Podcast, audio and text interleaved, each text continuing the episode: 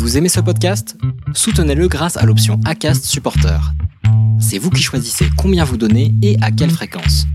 Cliquez simplement sur le lien dans la description du podcast pour le soutenir dès à présent. Racing Café vous est présenté par... Bon, allons-y. Concentration. Rapide. Je suis rapide. Un vainqueur, 42 perdants. J'en fais qu'une bouchée à mon petit déjeuner des perdants. En parlant de petit déjeuner, un bon petit déj, ça me ferait peut-être du bien. Non, non, non, non, co- concentration. Vitesse. Plus rapide que la lumière. Je suis Flash McQueen.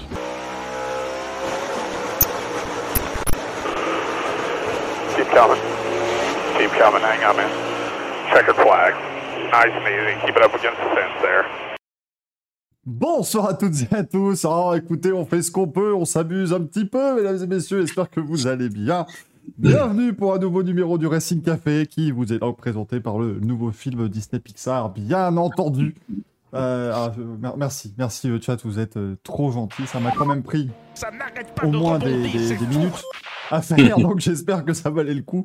Bien sûr, on va parler de ce très sympathique Ross Chastain, parce que, bah écoutez, on parlera pendant plusieurs heures avec Manu Dimanche déjà, mais on est un petit peu obligé, bien sûr, de tenter quelque chose euh, et de vous en parler longuement aujourd'hui. On sera rejoint tout à l'heure par euh, l'ami Jean qui euh, tient euh, Frascar, qui est une communauté française qui parle de, de NASCAR. Vous l'aviez euh, adoré quand il était venu nous parler du Daytona 500 au début d'année, donc on le ramène en fin d'année. Voilà, hein, c'est la saison de NASCAR. De toute façon, il y a deux moments euh, totalement, euh, totalement forts. On parlera aussi de MotoGP parce que ce week-end c'est la finale à Valence. Puis on parlera de Formule 1 parce que vous l'avez appris, euh, comme nous évidemment, les titres de Lewis Hamilton ne valent rien, donc il faut forcément en parler un petit peu. C'est important. Comment va Manu? Eh ben ça va, bonsoir à toi et bonsoir à tous. Effectivement, une, une semaine sympathique, placée sous le, sous le signe de l'amitié en Formule 1, c'était bien. Et puis sous le signe de la folie en NASCAR, ce qui était marrant, on va pouvoir un peu débattre de ce qu'en pensent aussi les gens. Est-ce que c'était euh, le move de la décennie ou est-ce que c'était un peu un coup de pute, mais que c'était marrant quand même. Donc euh, ça va être euh, c'est sympa. Ah, La vérité est certainement un peu entre les deux. comme, euh, comme souvent, Mathieu qui dit si on m'avait dit qu'on entendrait Guillaume Canet dans Racing Café. Mais ça n'est que le début. Ah, L'invitation est lancée à Guillaume Canet. Peut-être qu'il aime le sport auto. Bien sûr, et qu'il voudra venir en, en parler.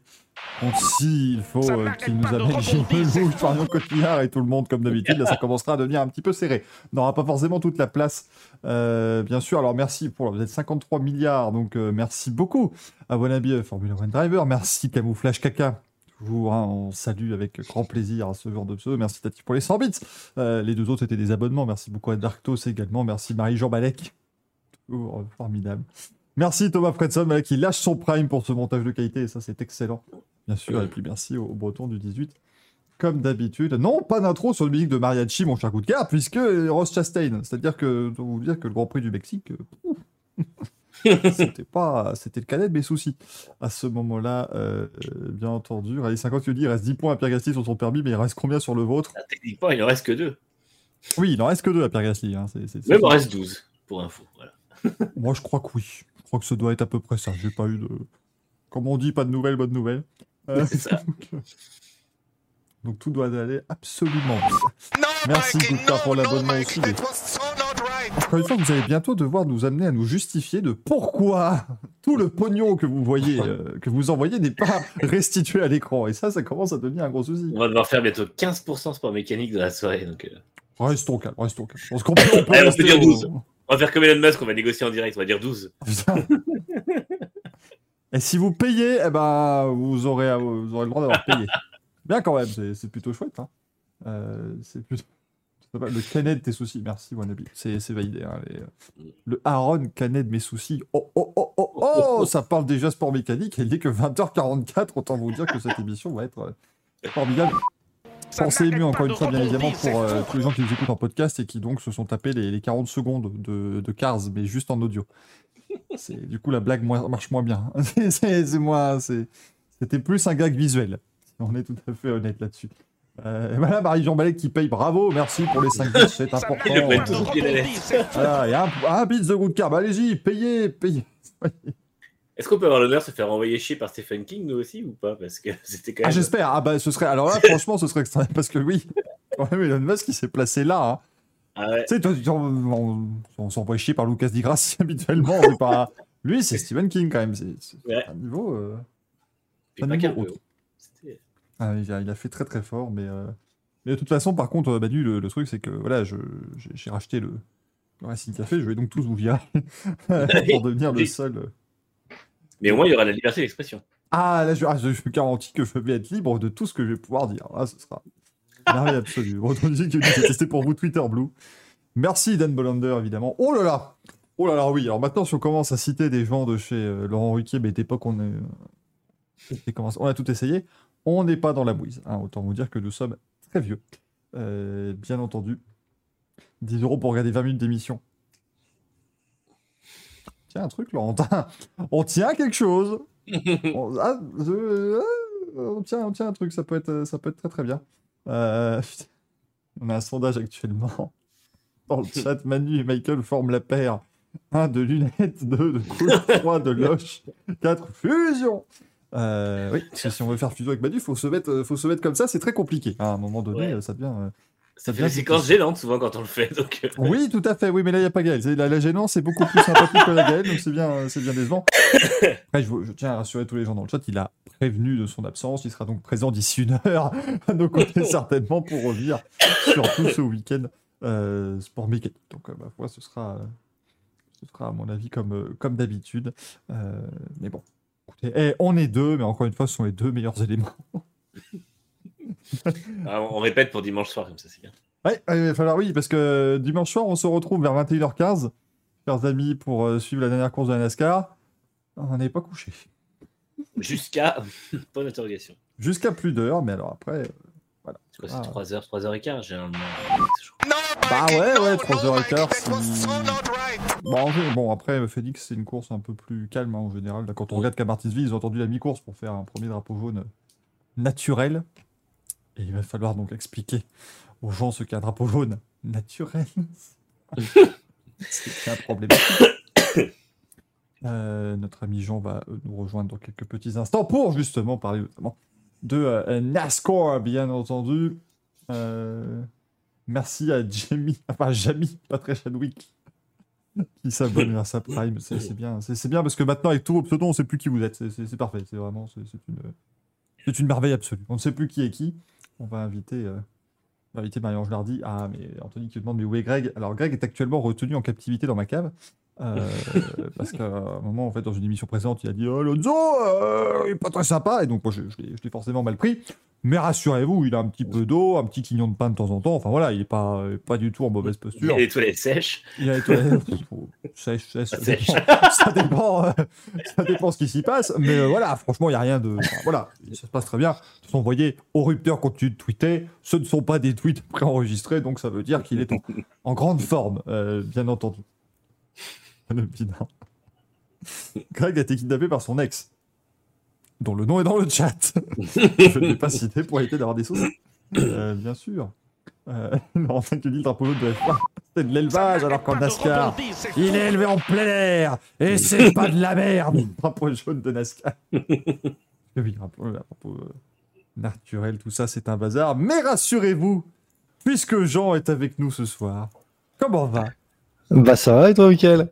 Ça va, écoute, ça se passe plutôt bien pour l'instant, puisqu'on en est à pas une dizaine de minutes d'émission, ils n'ont pas dit encore une phrase intelligible ou intéressante, donc on commence sur de très bonnes bases. Bah c'est bien. Bah ra- ravi d'être avec vous et merci à vous euh, qui êtes dans le chat Eh bien, salut à toi. euh, ouais. pour l'invitation. Attends, attends, attends, euh, genre, attends de- la, la fin de l'intervention, Ouais. vois ce qu'ils ont dit dans le chat et après tu pourras ça. les remercier. Faut les remercier en fin d'émission parce que sinon, Moi j'ai pas de jamais. soucis, ils peuvent, ils peuvent dire ce qu'ils veulent. Oula, oh, alors là, on n'est pas, on est pas- dans la merde, hein, euh, mesdames et messieurs. Ah, il a mis un très beau t-shirt du Daytona International Speedway. Salut. ouais, j'ai aussi Watkins Glen. Euh, j'ai acheté quelques trucs à Zolder aussi. J'aime bien les trucs de circuit. T'as fait l'Euro, enfin l'Euro NASCAR, Zolder? Ouais, je suis allé voir les pilotes et tout parce que j'en connais quelques-uns.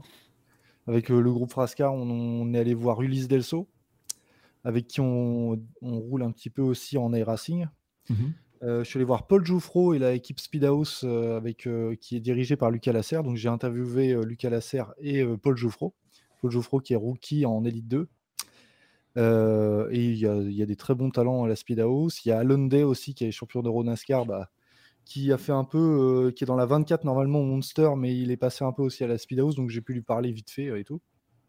Donc non, c'était super sympa Zolder, c'est un très beau circuit.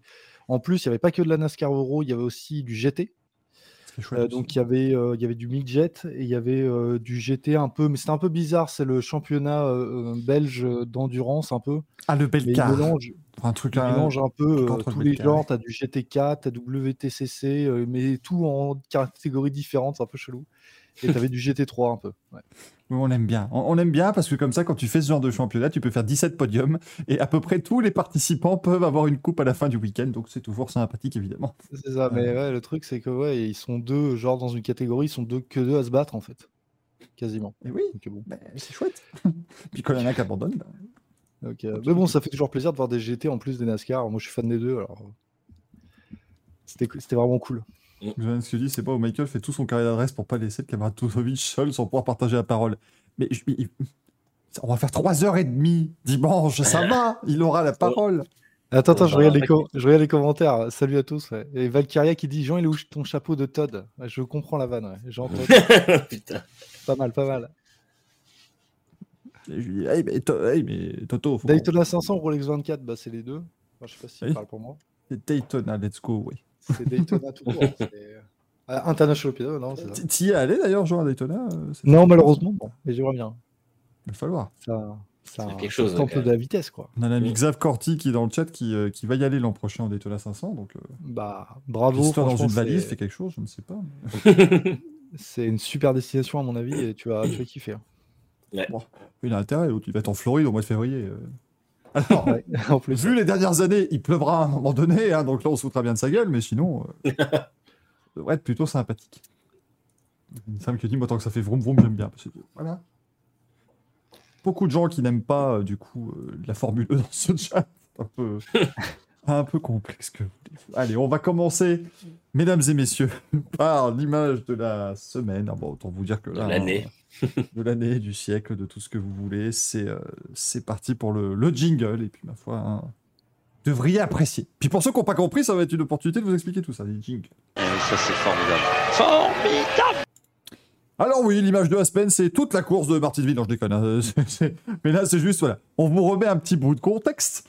Euh, donc ici, c'est un départ de course. Voilà. Donc le départ, les voitures sont...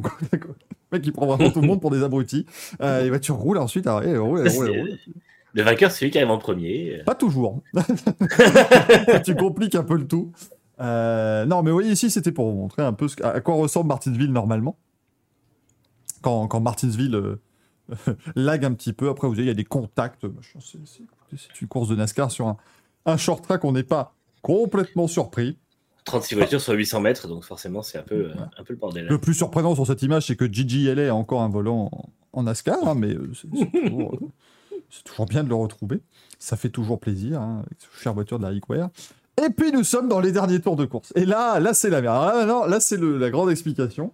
Si vous avez regardé ma vidéo sur YouTube, vous savez déjà de quoi on va parler. Mais ici, il y a un triple écran.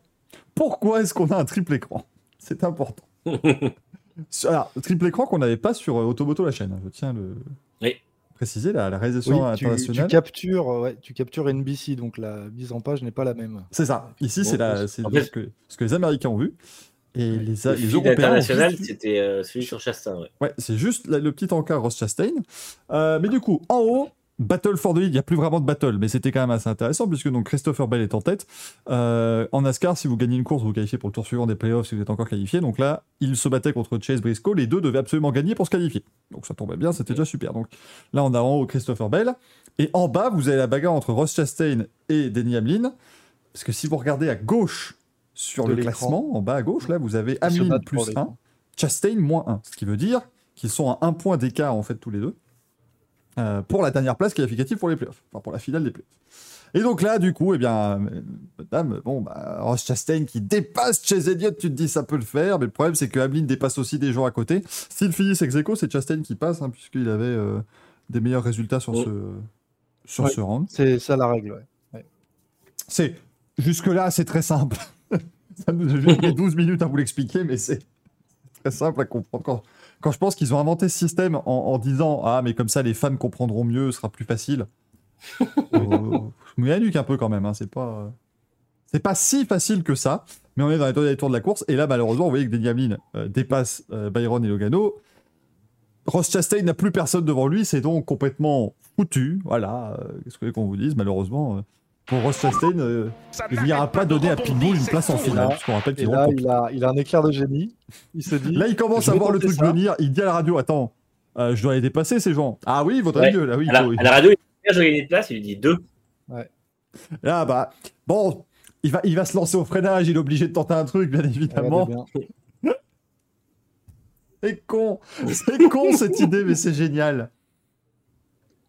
Et il nous fait le. Quatrième, quoi. Et il finit, ouais, il finit 5, et puis comme ils ont Cinq, disqualifié Keselowski, il fait quatrième. C'est- C'est c'est prodigieux. Ouais, Euh, Moi, je, je soulignerai quand même toute ma vie le génie du caméraman, euh, quand même. Ouais. Parce que le mec qui suit Chastain, il élargit le cadre, tu te demandes pourquoi. il a senti le truc venir. Quand il a, quand il a vu qu'il ralentissait pas, je pense qu'il s'est dit Attends, il faut que je. Merde, c'était tout, Hugo, pardonnez-moi, j'étais trop en, en retard. Mais il s'est dit, attends, c'est bizarre ce truc. Euh, Casseur demande, est-ce que ça pourrait se reproduire régulièrement ce truc? Non. Non, c'est la, c'est la première fois. Ever. Quand même, la première fois, le, le NASCAR a été créé en 49, hein, donc euh, euh, autant vous dire que ça n'a... Personne ne- euh, personne n'a jamais tenté ça.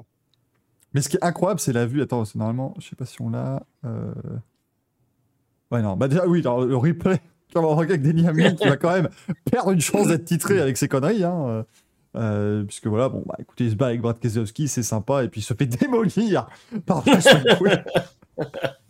Mais ça, ça n'est pas accéléré. Ah, c'est C- fou. Cette image est à vitesse réelle, c'est ce qui est complètement dingue. Ouais. Mais c'est l'angle du virage qui est tellement, euh, on s'en rend pas compte, mais qui est tellement serré que en fait, euh, ouais, si tu le rases comme ça à 200 à l'heure, bah ça te fait un truc, euh, ça fait une centrifugeuse quoi. C'est ça. Et voilà. Autant YOLO le total, mais ça a marché. Et, euh, et, et en fait, le truc qu'on a demandé, ça peut se reproduire souvent. Déjà, ça aurait été une course lambda, ça ne se serait pas produit tout court. Parce que Ross Ouais, ça. qui fise 10, 9, 8e, il s'en fout. Euh, mais là, il était obligé de faire ça pour pouvoir accéder à la finale de la semaine prochaine. Alors, je répondrai juste avec euh, à Xav et Xoans, euh, mais du coup dans le futur, il n'y a pas eu de plainte contre Ameline. Alors non, il n'y a pas eu de plainte contre Ameline. Enfin, de la part tout Il n'y a pas eu de plainte de Ameline, pardon. Et dans le futur, bah, effectivement, ça pose question. Est-ce qu'ils vont pas euh, mettre une règle euh, pour euh, empêcher ça à l'avenir? Et je pense qu'ils vont le faire. Parce que sinon, en fait, ce qui risque de se passer, c'est qu'à Martinsville, dans le futur, bah, en, en NASCAR, ça va se reproduire en Cup Series. Il y a des gens qui vont le faire pour passer des tours de playoff. Il y en a qui vont tenter peut-être pour gagner des courses. Et dans les trois divisions, donc en Xfinity aussi, en truck. Donc en fait, on ouvre un peu la boîte de Pandore, pour reprendre l'expression d'un pote. Euh, donc, euh, donc voilà, Donc, je pense qu'ils vont légiférer. Ça va être la seule fois et unique fois que vous aurez vu ça et qui Mm. sera validé euh, dans l'histoire de la NASCAR. hein. Moi, j'ai quand même hâte, personnellement, hein, de, de voir la première course de Martinsville l'an prochain et tout le monde faire ça au dernier tour. Et le leader qui se prend- tu fais 600 000 dollars de, de dégâts sur, un tour. Je pense qu'ils vont légiférer ça dans, dans l'hiver, à mon avis, pour passer ça Ouais. pour les ans prochains. Ouais, quelque chose comme ça. Mais qu'en plus, ouais, euh, Chastain l'a dit, la voiture était, euh, ça a cassé les freins, ça a cassé la direction. Il a dit moi-même, j'ai la tête complètement en vrac. euh, donc c'est- quand même Ouais. quelque chose d'assez violent. Et pourtant, c'était que Martinsville, quoi. Il a pris 5 G, je crois. Ah oui. Oui, alors oui, il y 5G avait un calcul, oui. J'ai vu passer ouais, c'est un calcul sur Reddit. Mais le truc, c'est que le, le mec est pas très, pas très, très malin. C'est qu'il a calculé, mais avec le, le, le radius à l'intérieur du virage, avec l'angle à l'intérieur. Ah oui. Mais à l'extérieur, Ouais. le virage est plus. Donc... Mais bon, il s'est pris quand même une belle. Enfin, il se prend une belle boîte en soi. Surtout, hein, surtout, ça, ça tape en fait la voiture. Tu vois qu'elle rebondit contre le mur. il pense 50, que- dit comment ça se fait qu'il a réussi à aller plus vite bah, Il a pas freiné. Ouais, non, il a ça. pas freiné. Mais il était à fond. euh, C'est-à-dire qu'il a. a- c'est même pas qu'il a pas Il a freiné. tombé, il a, mis- il a passé un rapport. Voilà, il a mis Non, la il a 5 tombé un avant de rentrer dans le virage. Ouais, il était à fond tout le temps. Il y a les, il y a les télémétries, euh, tu peux la retrouver sur internet. Le- est truc, c'est que- Ça, ça, déjà, ça ne peut se produire qu'à Martinsville, parce que tu fais ça à Bristol, ça te ralentit, euh, et tu fais ça ailleurs, les circuits sont trop grands. Parce que j'ai vu Chad, euh, Chad Kudos, qui était l'ancien euh, crew chief de, de Jimmy Johnson, qui a dit euh, Ah oui, mais ça peut totalement se produire à Phoenix ce week-end. Non, non, parce qu'à Phoenix, tu fais ça à l'entrée du virage 3, ta voiture, elle s'arrête avant la sortie du 4, et Le, tu passes le virage est trop long, c'est chaud. Enfin, moi, je le tenterai Et puis pas. en fait, ouais, et puis ralentissent pas autant dans les virages, donc tu n'auras pas un gain de vitesse aussi important Non, dans- ça à, sera à pas, passer à ça sera fond. pas du tout la même chose. Ça? Par contre, Todd Gordon a dit qu'avec le Gano, ils ont ils l'ont testé sur simulateur il y a quelques années, ça. Parce que justement, ils hésitaient. C'était un moment où. euh, eux, c'était pour tester à Phoenix, je crois, parce que c'était un, un champion un- pour le, quand ils étaient au championnat. Et en fait, ils disaient qu'ils l'ont testé plusieurs fois sur plusieurs configurations, en se disant ça doit pouvoir être faisable. Mais à aucun moment, ils pensaient que c'est à Martinsville que ce serait fait. Mais alors, pour l'avoir euh, refait depuis dans les racing, ça marche très bien. euh, puisque on rappelle que Ross Chastain a battu le record de la piste Oui, en faisant ça. il l'a fait en 18-845. C'est quand même extraordinaire. Alors que Il, a- la il a mis, il a mis une seconde et demie 19, sur le tour de- d'Ameline, je crois. euh. Ah oui, il a mis branlée à tout le monde. Il met une seconde au croc de, de Larson en qualif. Enfin, c'est très gênant pour tout le monde. Euh, Mathieu qui dit j'ai hâte de voir une tête brûler le tenter, genre Stenhouse ou Gregson. Euh, mettez Chastain hein, dans, la boucle hein, quand même, parce que tête brûlée, le Ah, garçon. euh, Ouais, mais je pense que Chastain, il est tellement content que ça ait marché une fois, il ne le retentera pas. Non, lui, il reste avec son image du truc bien. euh. Alors que c'est vrai que Gregson, une, un- une panne de cerveau, ça se fait. hein. Mais non, Noah Gregson est quelqu'un d'extrêmement intelligent. Faut, faut pas déconner. Il s'est calmé depuis euh, Road America où il a fait son pétage de câble. Il s'est c'est un peu repris. hein. Ouais, ouais, bah, il faut. hein. L'Américain, il a, fait un- il a fait une tentative de Et, meurtre. euh, Euh, et le Moumoud qui dit le truc de fou, c'est qu'il a réussi à bien prendre l'angle sans tout péter. Enfin, oui, oui, il a, il a tout pété, mais euh, ça, c'est- Mais ça, c'est- ça- c'est con, mais c'est rendu possible aussi par la NASCAR qui a mis des safer walls partout maintenant sur les circuits et pas uniquement Mhm. dans les virages. Euh, parce qu'avant, tu avais un sale angle quand même quand tu rentrais dans le virage et tu aurais pas pu faire ça. Donc, euh, il a fait un. C'est un, un espèce de perfect storm. j'ai j'ai vu Harvick qui disait sur Twitter que c'était pas possible avec les anciennes voitures. Alors, je sais pas exactement pourquoi. Je sais pas si c'est question mécanique ou question de. Mais c'est le, je pense, le. Ah, à mon avis, si tu tapes comme ça, le, le body, le- la carrosserie de la voiture se met peut-être sur ta roue avant. Ah oui, ça c'est possible. ralentirait peut-être beaucoup. Mm. Parce, que, parce que là, maintenant, ils ont les nouveaux composite body. Hein, ces trucs, c'est- Mm. on va vous la faire très rapidement. Vous voyez un, oreiller à mémoire de forme. bah, c'est à peu près pareil. C'est que tu peux taper, ça va reprendre à peu près sa forme. Ouais. Euh, Non, c'est une bonne question. Ouais. Bonne remarque. Euh, Je sais pas pourquoi. Mais après, ouais, c'est vrai que les voitures sont tellement Mais oui, c'est différentes. peut-être euh, c'est peut-être- ouais, c'est peut-être les carrosseries, effectivement. Et je pense qu'il sait que ça doit pas marcher avec les anciennes. Quoi.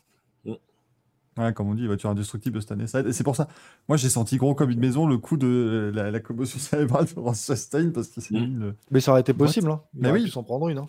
Parce qu'il a, il a dit, il a dit qu'il était vraiment pas bien après. euh, Mm. Mm. Il, il était mort de rire, mais il, il dit ouais, j'ai la tête vraiment en vrac. Quoi, donc, euh. Bah, c'est ça. Et puis en plus, il rigole de moins en moins. Là. Il y a bah, Bowman, il revient là pour Phoenix. Il est temps. Euh, Il y a qui d'autre? Reddick, il en a pas pris une là? Si, si, Si. si, il a, il a pris. Enfin, il a.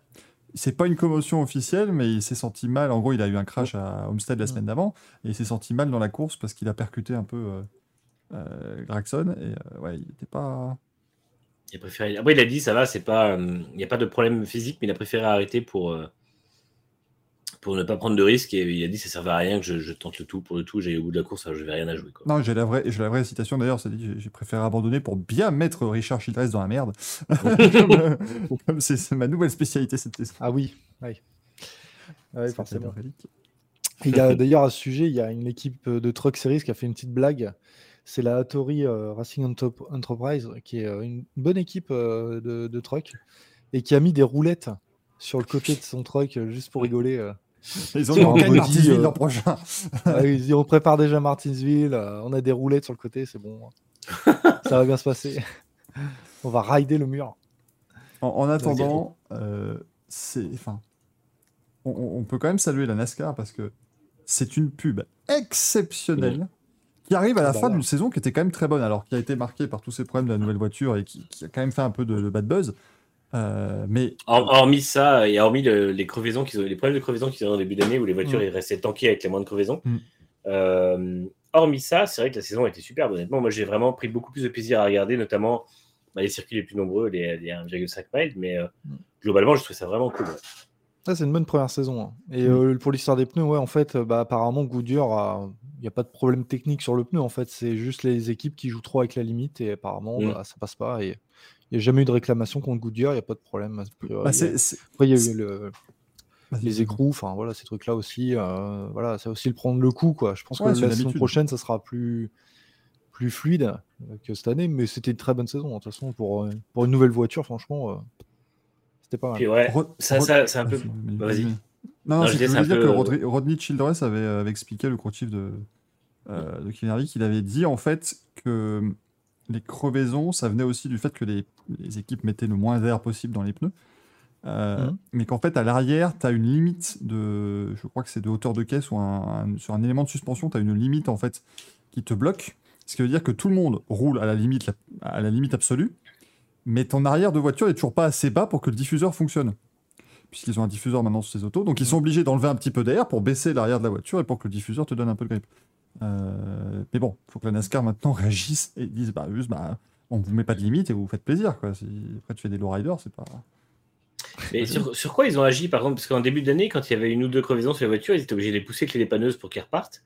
Et je crois qu'en fin de saison, j'ai moins vu cette image. J'arrivais quand même à voir les pilotes revenir au stand. Je sais pas s'ils ont agi sur les, les pressions minimum quand même ou sur euh, Ils ont différentes mis un choses. inner, un inner liner dans le pneu, je crois. Enfin, je- Possible, je- euh, je sais pas. Ah, c'est possible. Il me semble qu'ils ont fait ça juste pour limiter justement. euh, C'est possible. Parce que le souci, c'est que le pneu éclatait, il n'y avait plus rien. Quoi. Donc, euh, Ouais, c'est ça. Et en fait, vu que les roues étaient beaucoup plus euh, grosses et que donc quoi, le, le talon était beaucoup plus bas, dès qu'il y avait une, une, enfin, une crevaison, la voiture était quasiment impossible à rouler et deux crevaisons, elle, elle était tankée sur elle-même. Donc, euh, ils ont eu un peu ce souci-là de tout début de saison. Et c'est vrai qu'après, je l'ai plus vu. Mais bon. Non, mais après, ils sont beaucoup plus prudents maintenant, ils font gaffe. Ouais. Parce que là, il y en a eu tellement. euh, C'était le festival hein, sur certaines courses. euh. bah, le C'est clair. Texas- le Texas d'affilée, en fin tu fais d'année, bien. c'est un, un enfer absolu. Parce que c'est pareil, les mecs, ils, je sais pas comment ils font, les ingénieurs, euh, pour, bon, pour en connaître un, mais euh, ils doivent se passer les infos, je sais pas, ils doivent se dire, bah tiens, mets cette pression-là, tu vas voir, ça va bien marcher. Puis ils se disent, ok, on fait tous pareil, tiens, t'as vu, l'équipe de la Penske, ils ont fait comme ça et tout. Ouais, Moi, ouais, j'ai bon, mis on à va faire pareil. 0,3 bar. Et, Et ça puis on va marche faire ça sur deux voitures, pas les trois. On va juste faire ça sur une voiture ou deux. Et puis en fait, les deux voitures sont out. Et voilà.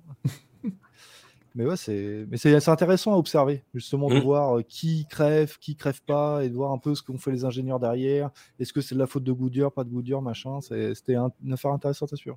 Ah oui, mais non, la en NASCAR, par contre, c'est pas compliqué. Il y a une règle d'or qui est que c'est toujours la faute de Goodyear. Après, on, on s'adapte. Mais si on peut moins dire que c'est la faute de Goodyear de base, euh, après, euh, il y a- toujours les pertes de roues, mais bon, les pertes de roues, euh, c'est pareil. Mm. hein, ça arrive même dans les, dans les sports où euh, euh, c'est pas que la NASCAR euh, qui a eu du mal à s'adapter. euh, dans tous les sports où tu as des mono-écrous, globalement, tu as des roues qui peuvent se perdre.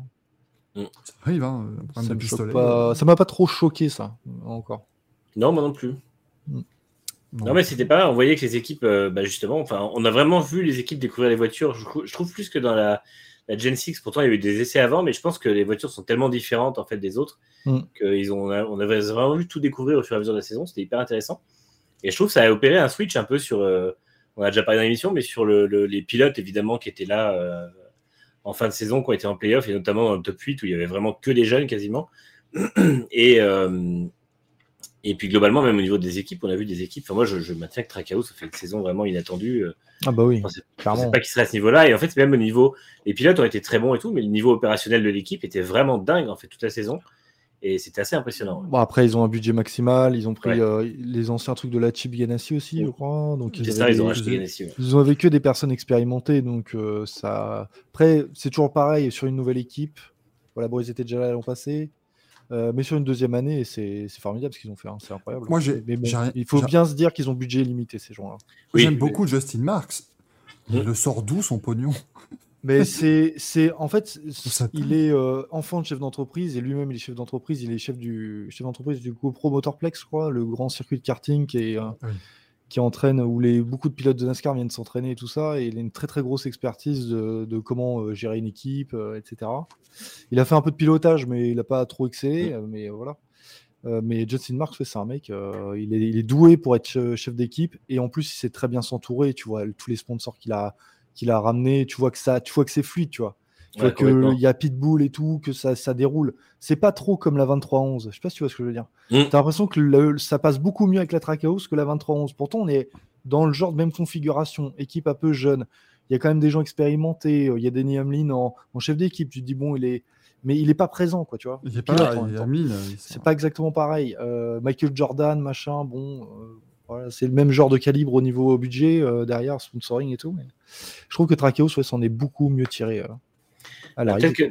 Peut-être que, c'était fait d'avoir acheté Ganassi qui leur a donné une bonne base solide, hein, ça c'est certain. Mm. Et effectivement, après, Justin Marks est quand même hyper présent. Et C'est peut-être ce qui manque à, à 23-11 parce que finalement, ils ont euh, Hamlin qui bat a sa carrière de pilote et Michael Jordan qui n'est pas là très souvent. Donc au final, euh, voire pas du tout, enfin, hormis Ouais. les grosses courses. Puis même s'il était Et là, franchement, c'est pas lui qui. Et voilà, et de toute façon, c'est pas lui, c'est c'est la tête de gondole, c'est la, la mascotte, ce qu'on veut, mais c'est pas le, le Moi, directeur j'étais d'équipe. j'étais déçu parce que l'intégralité du monde a parlé de, de ce qu'a fait Ross Chastain. Pitbull n'a pas tweeté. Moi, j'aurais Mm. j'aurais adoré, tu vois, Pitbull qui arrive qui dit Eh, ça, c'est mon équipe. Enfin, ça aurait été... c'est- Il peut quand même devenir champion de NASCAR. Et ce qu'il faut, Oui. c'est qu'il se met pas Et trop en oui. avant avec ça, ouais. Et tout à fait. Il peut être champion de NASCAR, là, le Final Four. Alors, nous, on au Frascar, on fait des petits pronostics, on s'amuse un petit peu.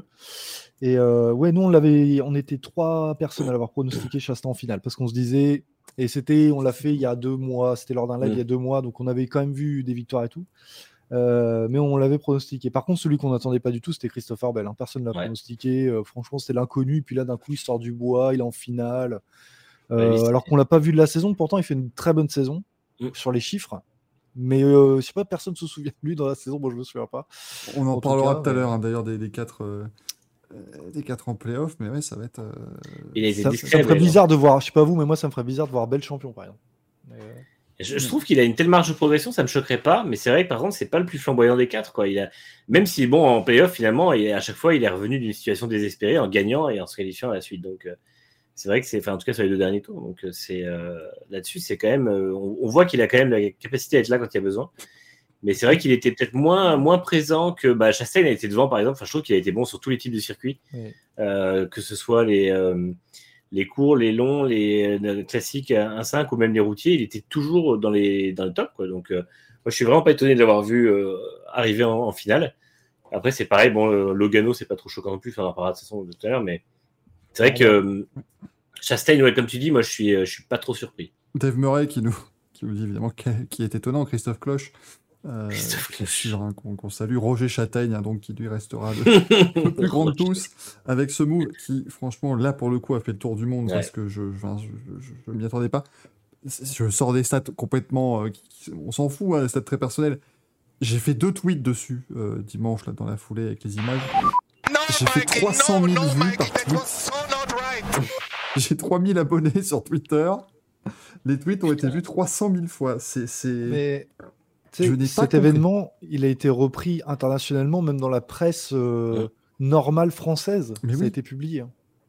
C'est ça. Euh, tout 20 le monde en a minutes, euh, des trucs euh, rien à voir avec le Ah sport. euh, ça, a été, euh, ça a été publié euh, en disant, euh, comme si les journaux étaient spécialisés là-dedans, presque en disant euh, Ouais, regardez Roche Chastain, c'est incroyable en NASCAR, regardez ce qui s'est passé. Et il y, a eu des- il y a eu des articles là-dessus en, pre- en presse française. ouais. C'était vraiment. euh, Enfin, et puis alors, j'avoue que le timing était quand même extraordinaire puisque c'était pile au moment où euh, la F1 était pas terrible, pour être euh, tout à fait honnête.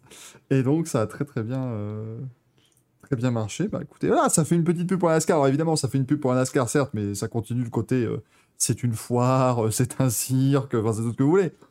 Eh, on aime bien ça pour ça aussi, donc c'était très plaisant de voir Ross Chastain tenter ce move impossible. Euh, pour ceux qui ne l'ont pas vu, parce que je vois que certains nous rejoignent dans le chat, si vous l'avez pas vu, vous avez certainement vécu donc sous une. euh, Alors, pour info, Justin Marks, celui dont on parle, c'est le mec avec la casquette noire. Voilà, c'est lui qui comprend pas ce qui se passe, mais qui va Voilà. se douter que c'est extraordinaire. Et voilà, donc ça c'est le move euh, qui, rappelons-le, lui permet d'aller jouer le titre dimanche. C'est-à-dire que ça n'est pas euh, anodin, c'est pas juste comme ça. euh, ça aurait été juste pour une cinquième place. Enfin, lambda, ça aurait jamais, je pense, euh, fait autant. Mais là, il a, il a dû absolument tout tenter. C'est incroyable quand même. hein. C'est incroyable ce qu'il fait. C'est- des balades. Et il l'a dit à l'interview, euh, il faisait ça dans NASCAR 2005 sur la GameCube. Ouais. Et Il y a des dit, mecs qui ont repris allez. ça, ils ont mis le logo de NASCAR eSport 2005 euh, avec Roche Chastain en couverture, genre. Et là, c'est vraiment, enfin, c'est, c'est, c'est un truc prodigieux. La voiture, elle est dégommée. Ce que j'adore, et je vous jure que j'ai failli craquer. Et Manu, ça m'étonne si tu n'as pas fait. Ils vont sortir la miniature comme ça. Oui. Bah, j'en ai Ah une oui. gen là, je sais pas si vous voulez. Ah ouais? Là, j'en ai une, ouais. Ouais, j'ai pas encore vu, ouais, ça a l'air pas mal. euh. Mais euh, ouais, toi, il, il les sort souvent enfin, en, en version euh, raced. Ouais, mais il a pas gagné en fait. Mais Ouais. Ça. ils vont le faire. En version déglinguée, mais là, euh, c'est, c'est valide. Et- En fait, ils, ils ont dû vraiment, les ingénieurs ont dû avoir énormément de signaux d'alarme parce que la première chose que lui dit son ingénieur, c'est laisse-la dans le mur en fait pour le virage suivant. Il lui a dit en gros de ne pas tenter de prendre le virage et de laisser la voiture dans le mur pour tourner. Donc je pense que la voiture n'avait plus de direction Ah oui, elle était, était, était une fois la ligne d'arrivée. ouais. Non, surtout que ouais, s'il commence à essayer de tourner et qu'au final il a plus de frein, plus rien, en fait il va ça. prendre le mur de face presque. Alors Ouais. que s'il continue Ouais. tranquille, euh, voilà. il aurait pu, ça aurait pu mal finir en vrai. Ah oui, oui. Ah non, mais ça aurait vraiment bien. pu être. Enfin, comme, comme ils l'ont tous dit, et lui-même aussi, euh, en fait, en- sur les ovales en NASCAR, vous avez euh, souvent dans ce virage-là, en fait, le virage 4, la sortie, c'est là où les camions rentrent et sortent du circuit pour euh, venir mettre les voitures dans l'infield. Et donc, il y a une porte. si elle a le malheur de s'ouvrir, c'est un. C'est de la bouillie, hein, dis, c'est- Mais il aurait fait une Michael Wall trip en ouvrant la voiture façon boîte de conserve. C'est ça. Là, il finit dans un état. euh, Enfin, c'est- c'est pas une pastèque qui écrase, hein, c'est lui. C'est- Ça Ouais. fait 5-4-3-0 après pas pastèque, quoi, littéralement. Ceux qui n'ont pas la référence, Ross Chastain est un, un héritier d'une ferme de, de pastèques, littéralement. hein. Je crois que c'est un fermier de septième génération. C'est ce que répète Après, euh, NBC à son sujet. La réaction des pilotes, elle est assez divisée. Il y en a qui disent ouais, c'est sympa, machin. Il y en a d'autres qui disent ouais, ça donne une mauvaise image. Larson, par exemple, il a dit je suis pas sûr que ça donne une bonne image de notre sport et tout. Donc, euh, même chez épisode, ça divise un peu quand même. J'ai vu, moi j'ai bien aimé la réaction de Logano qui a dit euh, il est complètement taré, c'était très drôle, mais par contre ça aurait pu être super dangereux. Bah, et ouais. où il a, il a dit en gros la voiture, parce que lui, pour lui, euh, le, plus grand danger, c'est que la voiture, en fait, avec la force, décolle, chope un bout de mur et décolle, et c'est atterrisse dans les grillages. Et là, c'est vrai que ça aurait été pas la même. Mais, Mm. Mais il, a, il a quand même apprécié le, le move. Oh, qui Ça reste un esthète. Ouais. Ça reste un bien évidemment. Harvick a dit qu'il avait vu, il avait regardé en boucle depuis, c'était genre mardi soir, il a tweeté Mm. qu'il l'avait regardé en boucle pendant deux jours. Enfin, j'ai au moins vu 100 Ouais, fois. c'est c'est un truc de malade. hein. Et quand, quand t'écoutes la radio, t'hallucines. Les mecs qui Mm. disent, euh, j'ai- mais je- je- le mec il est en train de piloter, il dit, mais j'en crois pas mes yeux, ce que je suis en train Ah de ouais, ouais, les radios elles sont Ah, excellentes. Logano, c'est il est énorme. formidable quand il le voit. Il... What c'est aussi les- le quoi spotter de Chase, Elliott qui fait Mais qu'est-ce qu'il fait bon. Mais franchement, le, le pire, c'est Ameline, quoi. Le mec, le mec, c'est le dindon de la farce. Le mec, jamais champion, il se dit, c'est bon, Mais oui. j'assure ma place, tranquille. Et puis là, il voit Chastain arriver, qu'il le dépasse à deux secondes de la ligne. Le Enfin, le truc que tu percute. fais que en jeu vidéo. Et le mec, il, ah, ça y est, je suis éliminé. Encore. Ouais, ouais. Moi, moi je... après, encore une fois, oui, c'est difficile, mais c'est Denny Hamlin, donc c'est beaucoup moins grave, euh, bien entendu. C'est ça. en tout cas, pour la majorité des fans de NASCAR, je peux vous dire que. C'est ça, c'est Bon. vrai que Daniel n'est pas très, euh, très apprécié, malheureusement. C'est fou. Ouais. C'est Mais fou parce pourtant, qu'il est pas- c'est- il est fou, bon. fou. euh. Ouais, mais je sais pas. Enfin, il y, a- il y a des pilotes qui sont plus populaires et que je trouve moins, euh, moins sympas. Oui, oui. Non, non, mais Hamlin, le truc, c'est que. On en parlera tout à l'heure, c'est c'est Fernando Alonso. Dans les titres, mais c'est. C'est-à-dire que en piste, il est très sympa. Enfin, j'aime bien, toi, il est, il est agressif, machin. Mais dès qu'il ouvre sa bouche, c'est compliqué. Je crois que j'ai donné quelques, quelques merdelines cette année ou l'an dernier parce que dès qu'il ouvre sa bouche, moi je ne peux plus, Denny Hamlin. C'est pas, c'est pas faisable. Euh, Puis au final, ouais, il est 48 victoires en carrière. là, je suis en train de regarder euh, vite fait. Fait une bonne 48? saison, un peu, un peu au même titre que les autres. Ouais, ouais. En cup. vache. Bordel. c'est pas une, pas une tause. Hein. Ouais, euh, Richard Petty à 200. Hein, à Ah ouais, vrai l'époque que où sa voiture était illégale et il y avait 55 courses par an. Alors, euh, pouet. Ah, ouais, Euh, ouais, Emeline, euh, Mais le non, Zarenz, Hamlin n'était pas derrière, il était devant. Et il finit à côté. Ouais, il se fait dépasser à deux, deux secondes. Enfin, Ouais. à la ligne. À Hamlin est 5 places devant et il de finit respect. derrière. Et C'est-à-dire, il a même pas juste gagné suffisamment de points pour passer devant lui au playoff. Il a carrément Il est dépassé passé devant lui. À 2 mètres de la ligne, euh, le mec. Et il euh, finit, il finit 4 points lui, devant. par à contre, il a pas regardé la vidéo tout le week-end, lui, je peux vous garantir. lui. C'est clair. C'est autre chose, un garçon. hein. Il a regardé, Il il a pleuré et puis il a rangé le téléphone. il a dû avoir envie de se pendre, surtout. Ouais. Ah bah là, euh, puis en plus, quand tu, ouais, quand tu regardes bon, son, son équipe, en plus, n'est pas... Voilà. Ah, t'es pas dit le nouveau Marc Martin. Ah non, Marc Martin était sympathique, lui. Moi, j'aimais bien Marc Martin. Hein, quand il roulait avec sa voiture sponsorisée par Viagra. Ah, C'était c'était- c'était classe. hein. Ouais, c'est bon temps, ça. Pfizer. Ah, les voitures Viagra, les voitures Kellogg's, les voitures Cornflakes aussi, bien évidemment. de Mais euh, vous n'avez peut-être pas fait attention, mais Austin Dillon, il était sponsorisé par un produit qui est par AstraZeneca. Et euh, à l'époque où il y a eu le, le, eu le Covid, où à l'époque on se demandait euh, AstraZeneca, machin, ok, bah, il y avait euh, AstraZeneca qui, qui sponsorise la NASCAR. Ah, NASCAR qui a été sponsorisée par une secte, euh, qui a été sponsorisée par Trump. Enfin voilà, il y en a eu plein des Ah exemples oui, comme ouais, ça. C'est toujours. euh, On, peut vous- on pourrait vous en faire une émission entière sur les sponsors Mm. de NASCAR. On pourrait vous en trouver 15. Euh, je, crois qu'on avait, palais scouts aussi. je crois qu'on l'avait fait, hein, Manu, euh, un jour. Je crois qu'on avait commencé à sortir quelques Oui. décos. euh, On avait Oui, des oui, on décos, avait sorti des décos et puis quelques sponsors un peu. euh, des décos euh, l'éponge. euh, on avait le, le NRA 500 hein, pour National Ah Rifle oui, mais Association, ça- hein, le lobby des armes qui La, courses. avait ses logos sur la 3 pendant un moment, je crois aussi. Oui, ils ont mis le logo sur la 1 aussi, bah, comme Chastain, Oui. euh, de Truex, parce que Truex est très proche du sponsor tracker, comme, euh, Mm. comme euh, Dillon, comme euh, Graxon. et compagnie. Et, euh, et, euh, à l'époque, effectivement, il a déjà eu des voitures JR Motorsport sponsorisées, enfin JR, JR euh, DEI, Dale Earnhardt Incorporated, avec euh, la NRA dessus, je crois, hein, ou c'était la Richard Childress, je sais plus. Mais je crois Ouais. que euh, Truex a déjà été sponsorisé par NRA. ouais. Ça devait être DUI à ce moment-là. Qui, qui Ouais, je crois. Connaissant Richard Childress, je pense que ce n'est pas très. J'en ai quelques-unes de Truex euh, euh, Bass Pro Shops, mais j'ai pas de NRA. De toute façon, ils sont, ils sont tous dans les cercles républicains, donc euh, c'est pas très étonnant. Euh, Ouais, c'est comme ça, c'est leur pays. hein. On rappelle que c'est- la NASCAR qui avait officiellement fait de Donald Trump son candidat. Par exemple, hein, là, ils avaient soutenu publiquement Donald Trump.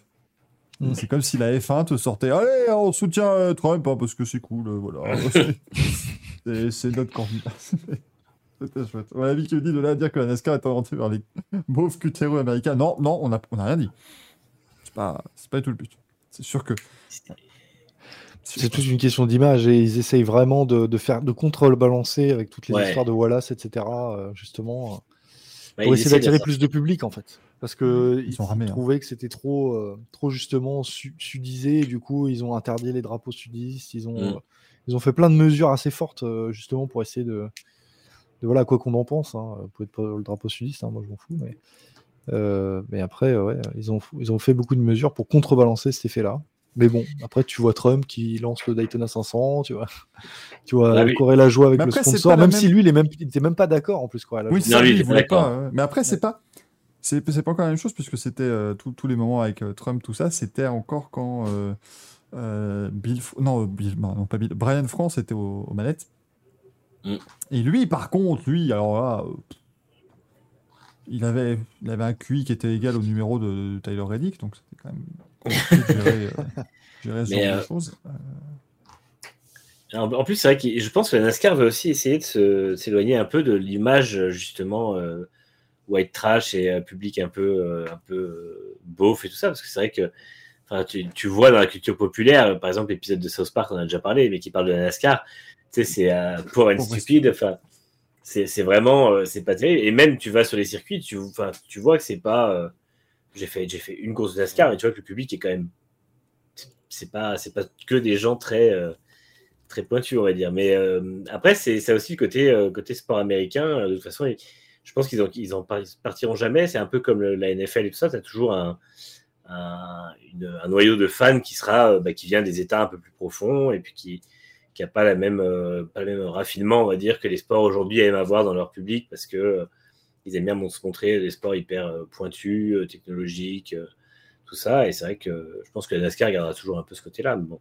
Après, du moment qu'ils avaient déjà enlevé un peu le côté ultra euh, républicain à tendance, euh, tendance sudiste, c'est pas mal. Oui, tu purges un petit peu, ça marche. euh, ça marche plutôt bien. Anthony dit le sponsor de Marc Martin lui a permis de rester en NASCAR jusqu'à ses 85 ans. Non, mais c'est.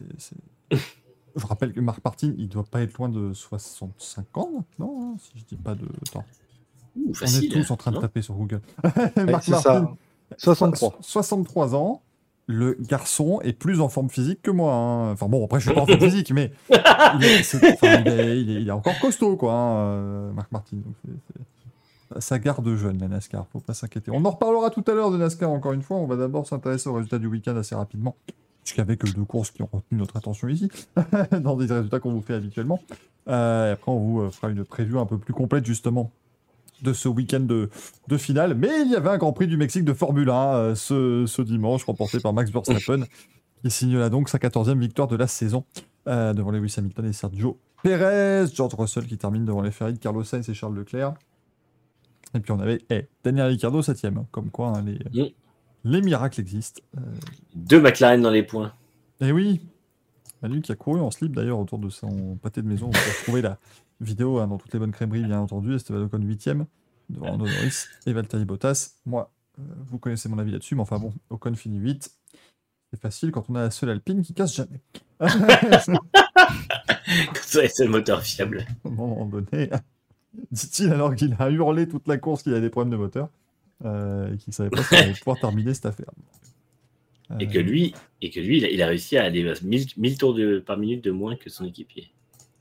Oui, mais ça, à un moment donné aussi, euh, Manu, si- s'il n'est pas capable d'exploiter la voiture au, au maximum, je vois pas. euh, enfin, voilà. À un moment donné, euh, Tu n'es bon que si tu prends 13 000 tours.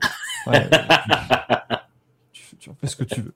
Euh, le Renault qui part en fumée, les traditions sont respectées. Oh là, ouais, mais. eh, il a gagné cette course en plus. Hein. Enfin, c'est ce que j'ai cru quand j'ai vu sa réaction. donc, euh. c'est vrai, c'est ça. Oui, parce que d'après lui, ça lui a enlevé encore 20 points. Donc, sera en lutte pour le titre hein, avec une voiture fiable, ça me fait chier quand même. Et puis donc en NASCAR, la victoire de Christopher Bell qui lui permet de se qualifier pour la finale devant Kyle Larson, Ryan Blaney. On rappelle donc Brad Keselowski qui était quatrième. Je crois que sa voiture était genre trop légère de 500 grammes, hein, mais euh, c'est, c'est- Ouais, il a été pénalisé euh, direct. Enfin, il a même pas. euh, il s'est fait 10K, il a même pas. Ah oui, non, mais Je sais pas s'ils vont faire appel ou quoi, mais. euh, J'aime beaucoup la NASCAR parce qu'il n'y a, pas de- il y a pas de pénalité. En fait, c'est allez, disqualifié. Merci, au moins ça dégage. Ouais, c'est infraction technique, ça me choque pas. hein. Oui, ah, non, en F1, en F1, ce serait plus ou moins pareil. Il y a quand même IndyCar qu'on disqualifie pas les voitures qui, Ouais, La sont pas légales. Euh, qui termine donc cinquième. Ce sera la meilleure place qu'il pourra viser au championnat. du coup, puisqu'il n'est pas qualifié. Euh, pour Et la ça. finale. Ouais, Joe Logano qui était déjà euh, qualifié, William Qualifié. Byron, Baba Wallace, Chase Briscoe et Chase Elliott. Euh, qui euh, terminent dans le top 10 de cette épreuve de, Martinsville. Au final, Wa- Wallace, bonne course. Et euh, Oui. ce qu'il faut savoir, c'est que Wallace est, euh, a déjà fait ses preuves à Martinsville. Il a déjà gagné des courses dans d'autres divisions en- En sur cette piste. Donc, euh, si, vous, si on doit considérer que c'est sa meilleure piste, je pense que c'est sa meilleure piste. Peut-être qu'un jour il gagnera ici, je sais pas, parce qu'il a déjà gagné maintenant au Kansas par exemple. Mais, euh, mais pour moi, il peut être dangereux un jour ici. Et surtout, Wallace, on est d'accord que depuis qu'il a un 45, il est un peu meilleur quand même. Ça va quand il fait pas des conneries, quoi. Mais, Ouais, mais ça, ouais, je trouve ouais, ça- évidemment. Mais je trouve ça génial parce que Larson, mais sinon. mais c'est incroyable parce que c'est vrai qu'il y a eu un petit petit turnaround quand même depuis qu'il a un 45 alors que tout ce qu'ils ont fait c'est changer des stickers. c'est la même équipe, c'est la même voiture, tout est pareil. Ah, oui, tout est pareil. Hein, tout est Ils ont pareil, juste mis le numéro. Tu es un homme nouveau, C'est juste le wrapping qui est différent. C'est juste euh, voilà. pour qu'il marque des points pour la 45. Tu es un tu Et es c'est comme, c'est comme d'ailleurs, ça n'a ça n'a rien d'anodin puisque euh, au niveau des playoffs, euh, équipe, constructeur, enfin équipe et team, bah, la 5 est pour- en finale. Euh, la 5 est en finale alors qu'il n'est pas en finale pilote. C'est ça. On pourrait avoir Et, le pilote et le quelle équipe qui est pas là euh, Je sais plus, j'ai noté. C'est qui l'équipe qui est pas là du coup? Je crois que c'est l'équipe d'Eliott qui est pas Euh, dans le Final ah oui. Four euh, niveau équipe. Oui, oui, il me Donc, semble. euh, oui. hmm. Euh, et, et on avait euh, Ryan Blaney qui était le seul à être qualifié pour les playoffs, mais son équipe ne l'était pas.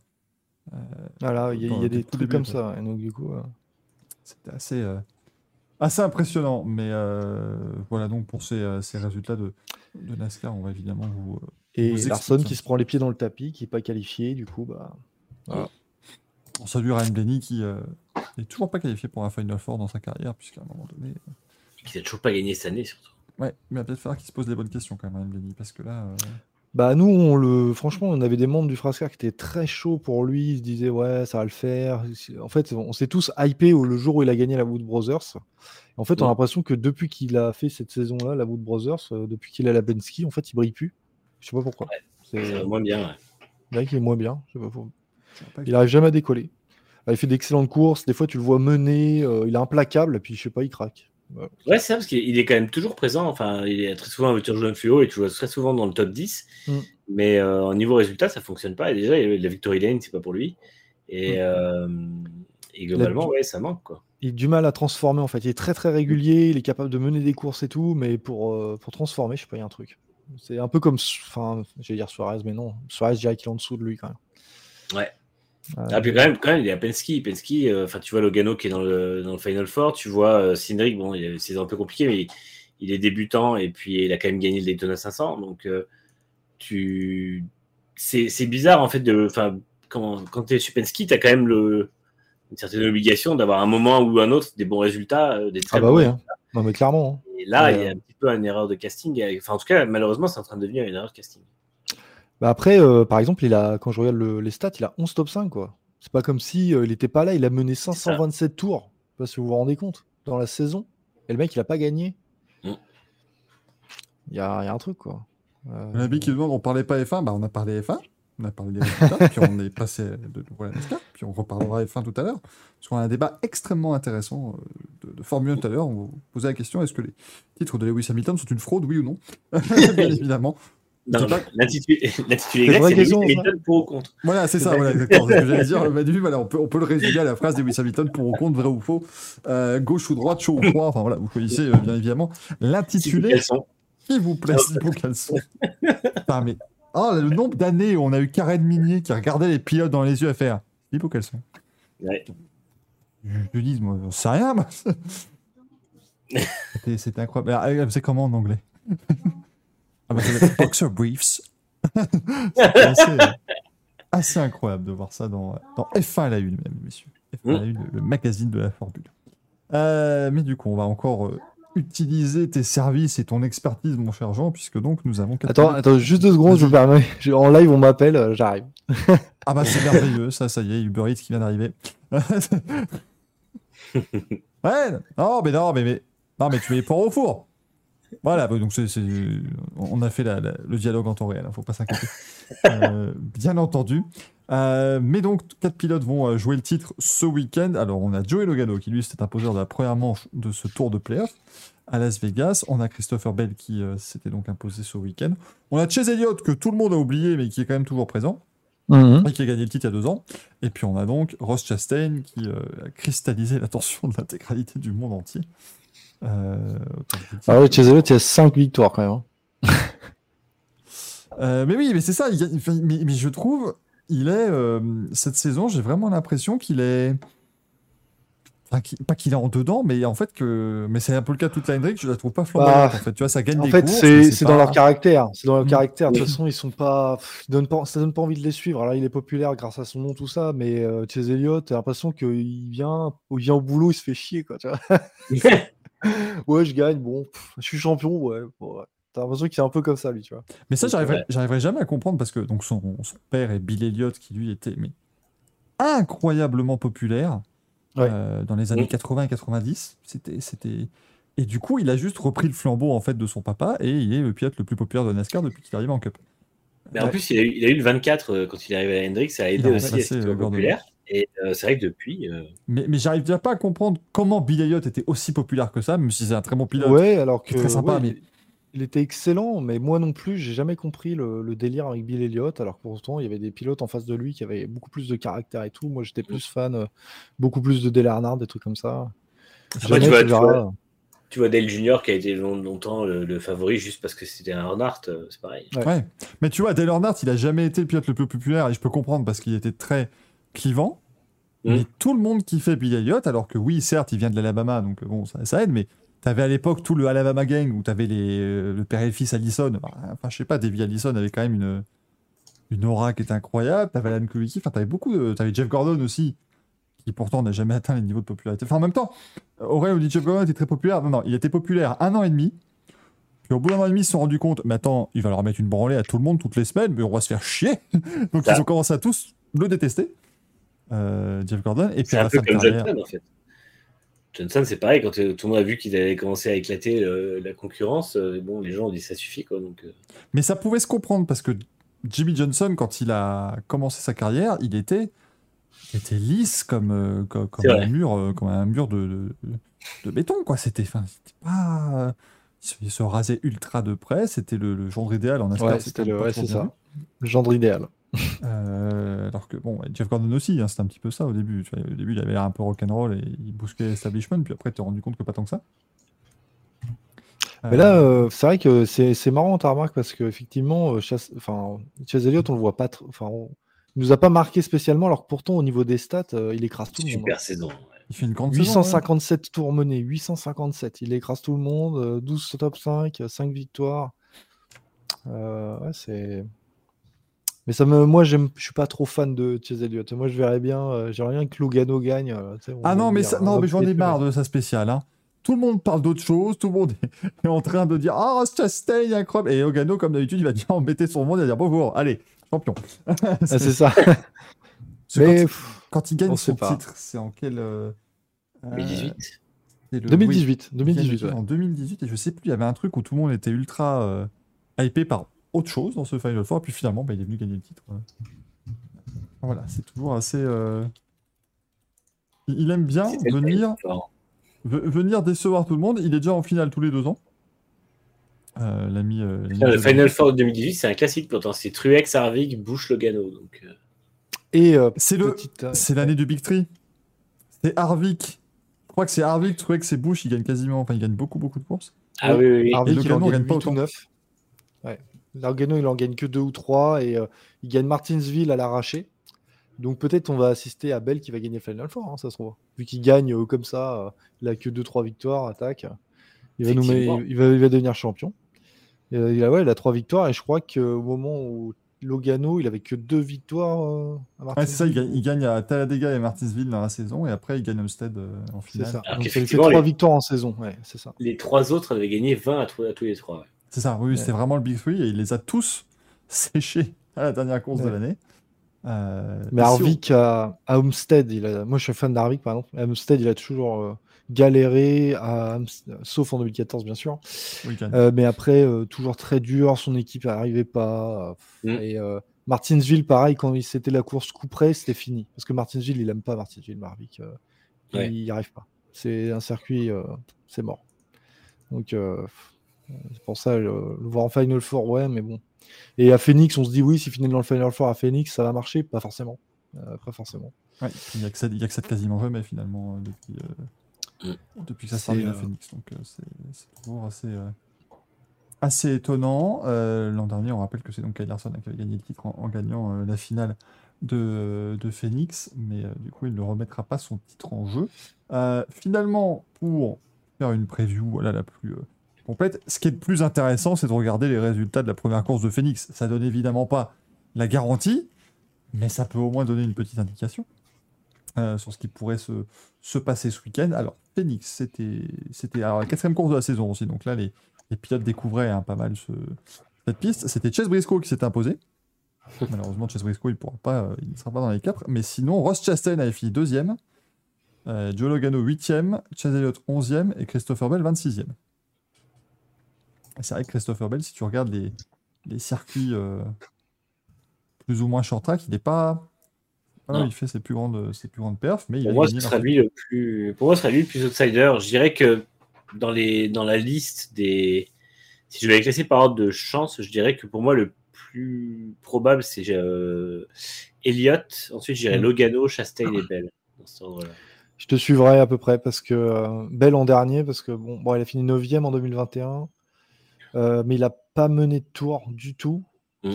Euh, Logano, il finit 11, mais bon, il a plus d'expérience. Lui, ça ne Ouais. le dérangera pas de gagner avec une next-gen. Je pense qu'il en serait tout à fait capable. Mhm. Chase Elliott, il finit euh, 5e. Alors, ce qu'il faut savoir aussi, euh, attention, c'est que les finalistes, ils ont plus de marge de manœuvre en Mm. termes de paramétrage de leur voiture euh, pour la finale. En fait, ils le disent pas officiellement, Ah ouais. mais euh, si, si, ils en ont un légèrement, ils laissent un peu plus. C'est pour ça que vous allez voir les voitures de- des, des quatre premiers un peu plus devant. Et d'ailleurs, lors Je de la finale de Phoenix de l'année dernière, les quatre finalistes finissent aux cinq premières places. Si vous regardez les résultats précédents aussi, vous avez des tendances comme ça. En quasiment 2018, les chaque- quatre font les quatre premières places. ouais.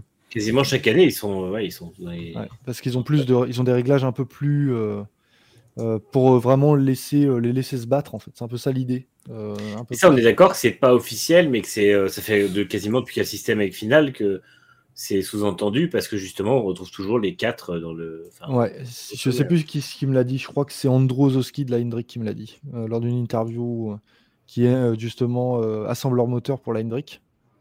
Et euh, il m'avait dit qu'effectivement, il y avait un peu plus de marge de manœuvre en termes de réglage. Euh, la NASCAR regarde un peu moins euh, que, que les autres. Ah, mais c'est. C'est vraiment la NASCAR. Moi, je suis désolé, mais c'est vraiment la NASCAR, ça. C'est- Ça me... ça me- En fait, ça me surprend, mais ça ne devrait pas. c'est ça. Parce que c'est. ouais, le Grizzly Bear dit c'est un peu dégueulasse pour l'équité sportive. Oui et non. Euh, Ah, en fait, euh, hein. euh, D'un côté, il y a- c'est les quatre seuls qui ont un intérêt dans cette course. Enfin, les autres, ils sont juste là, c'est des pions. Si tu veux, c'est c'est pas. et euh, comment dire, après, euh, ça se dit, ouais, ça peut se discuter, hein, de toute façon, c'est clair. hein. Mais euh, quand on dit, euh, oui, euh, un- quelqu'un qui ne fait pas partie des playoffs peut gagner cette course, oui, c'est vrai, mais ça va être dur. Je vous le garantis. Ça va pas être aussi simple comme dans une course normale. C'est un peu un, un level au-dessus. C'est comme quand tu arrives sur un jeu vidéo, tu arrives au boss de finale, et c'est le même adversaire que tu as combattu au niveau 2, Mais bizarrement, c'est beaucoup plus dur de le battre. Bah là, c'est pareil. Ah non, là, c'est ah non, c'est- ah, je savais- c'est ouais, c'est vraiment intéressant ça comme, euh, comme info, mais c'est pas, euh, pas ultra surprenant, bien évidemment. Je sais pas si- Donc euh, après, je sais Ah, pas, quel- il m'a pas je, donné je dois la- réparer des bouteilles ici maintenant, hein, il y a plus de... il m'a pas donné la marge de manœuvre qu'il donnait et tout, mais euh, ouais, apparemment. Ouais, je a- réparer des bouteilles qui fuient. hein. Vas-y, euh, Jean, je- un Non, mais oui, je pense que. Je serais pas étonné, ouais. Après, ça doit quand même être assez. euh, Enfin, ça doit être marginal, mais euh, c'est vrai qu'on arrive quasiment chaque année, il y a au moins les deux premiers de la course qui sont dans le top 4, quoi. Donc, euh, Ouais, il faudra voir les stats, mais je crois que depuis le, le- le- Il me semble que depuis le... la mise en place de ces playoffs-là, je crois qu'au au moins les deux premiers sont toujours euh, des, des finalistes. Et là, par exemple, quand tu regardes l'année dernière, euh, euh, par exemple, dans les, les quatre des mecs des playoffs, euh, il y en a euh, sur les, les quatre. euh, tout le- ils ont tous mené des tours, euh, et beaucoup de tours, sauf Denny Hamlin, qui en a mené zéro. Voilà. Mais euh, Après, comme dit Dave Murray, Oui, oui, effectivement, oui. la, la NASCAR aurait l'air très bête s'ils finissent 15, 17, 22 et 23, quoi. C'est ça. Pas- Il y, a aussi un, il y a aussi un intérêt à ce que bah, ils ont dominé le championnat et ils dominent la dernière course. Mais c'est vrai que euh, Hamlin était passé totalement à côté de sa finale. J'avais oublié, mais euh, on l'avait pas vu l'an dernier. Gibbs nous en tout demande cas, si il les était quatre moins se- fort que les autres, ça c'est clair. Il nous demande Mm. si les quatre se mettent dehors en même temps, il se passe quoi? C'est Bah là, terrible hein, ce que là, je veux dire, là, mais regarde celui qui est plus loin. Les voitures repartent pas. euh. J'imagine, ouais. Bah, c'est... Mais ils vont pas le faire, c'est pareil, ils sont pas.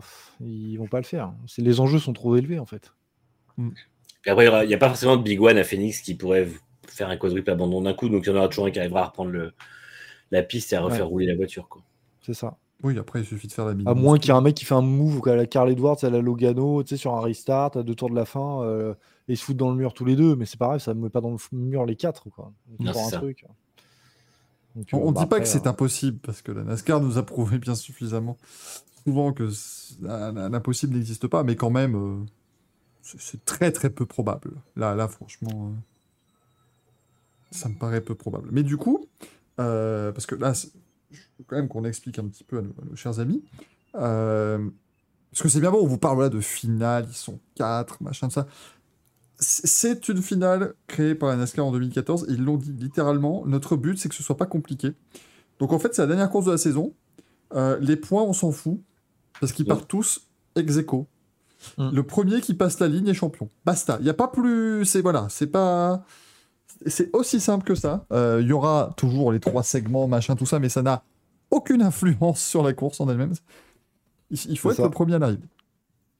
Euh, c'est, c'est, c'est un système qui certes est sympathique, mais enfin bon, euh, on peut, on peut peut-être alors, on peut en parler en même temps. Bon, ça va, c'est la neuvième année des playoffs, la fin de ce système-là, qui nous a apporté quand même des, des moments assez incroyables. Maintenant, euh, qu'est-ce qu'on en pense, Jean, Manu, en termes d'équité, en termes de sport, en termes de, de... que, que tout se joue comme ça? Une saison de 36 courses se joue sur une seule et unique course à la fin de saison. Bah, sportivement, ouais, on peut se poser la question si on fait pas un championnat comme avant, tu sais, avec euh, les points machin et tout, euh, un peu à l'ancienne, mais je pense qu'on s'ennuierait plus un petit peu sur le championnat. Donc, en termes, la NASCAR, ça a toujours été du spectacle, tu vois. Euh, donc, euh, pour répondre à ça, euh, voilà, pour, euh, donc, pour gagner, garder, tu vois, par exemple, Max Verstappen, on sait qu'il est champion. Alors, je sais pas si j'ai pas regardé les trucs, mais il est déjà champion, je crois, non? Ah oui, oui, depuis Voilà. deux semaines. donc euh, et le championnat il est pas terminé, tu vois. Donc euh, euh, pour éviter ce genre de, de scénario, bah, en fait, euh, eux, ça se joue jusqu'à la fin et un peu comme à l'esprit d'une course de NASCAR en fait, puisque dans une course de NASCAR, le mec qui domine ne gagne pas forcément à la fin. Mm. Et donc en fait, je pense qu'ils ont voulu reproduire un peu cet esprit, mais façon championnat. Après, euh, moi je trouve que les deux championnats sont intéressants, que ce soit en normal. euh, J'aimerais beaucoup observer un championnat normal avec les Next Gen, par exemple aujourd'hui, euh, face à un championnat de playoff, voir un peu quel serait le plus intéressant. Mais après, on s'habitue au format des playoffs et c'est un format assez, assez sympa. Et les, les équipes s'y font, c'est comme Tony Stewart. À une époque, il- les, les gens, ils arrêtaient pas de l'interviewer en disant Ah, vous savez, si c'est un championnat normal, vous auriez été comme ça et tout. Et Tony Stewart, il disait Mais arrêtez avec vos questions, on est sur un championnat euh, playoff, euh, j'ai perdu, j'ai perdu euh, et j'ai la haine. Ah, C'est tout. Euh, moi, je voulais gagner et les, les pilotes, ils sont totalement mindsetés. Pour eux, ils veulent gagner sous ce format-là et c'est comme ça. Et pour eux, ça leur pose pas de problème. Donc, euh, si ça leur pose pas de problème, moi, ça me pose pas de problème. Ouais, c'est ça. Et puis, et puis en fait, quand tu enfin, si tu connais un peu les sports américains ou tu regardes un peu, c'est le format partout. Oui, il y a une saison régulière, il y a des playoffs et, euh, et ça fonctionne comme ça. Et moi, je suis pas, ça me choque pas. Je trouve que le format est bon. Je préfère ça que quand il y avait le, le chase à 10 courses euh, qui remettait un peu les choses à plat. Je préfère que ce Mm. format éliminatoire. Je trouve que c'est plus sympa, ça fait vraiment un côté playoff, justement, avec réellement des tours de playoff. Ils ont réussi à faire ça bien.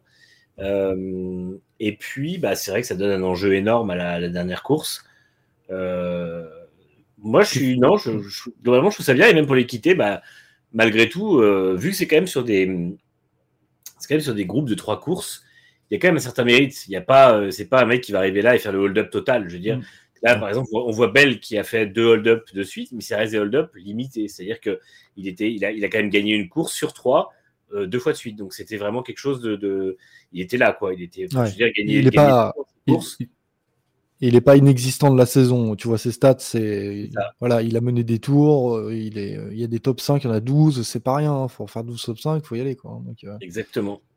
Et euh, non, du coup, ouais, en fait, avec, en- entre le fait qu'il faille gagner des courses pour se qualifier, le fait que si tu gagnes pas, il faut être vraiment ultra régulier, euh, et ensuite les, les, les rounds de playoffs sur trois courses, moi je trouve que c'est le mérite. Enfin, je, je vois aucun champion depuis l'apparition du, du format qui ne mérite pas son titre.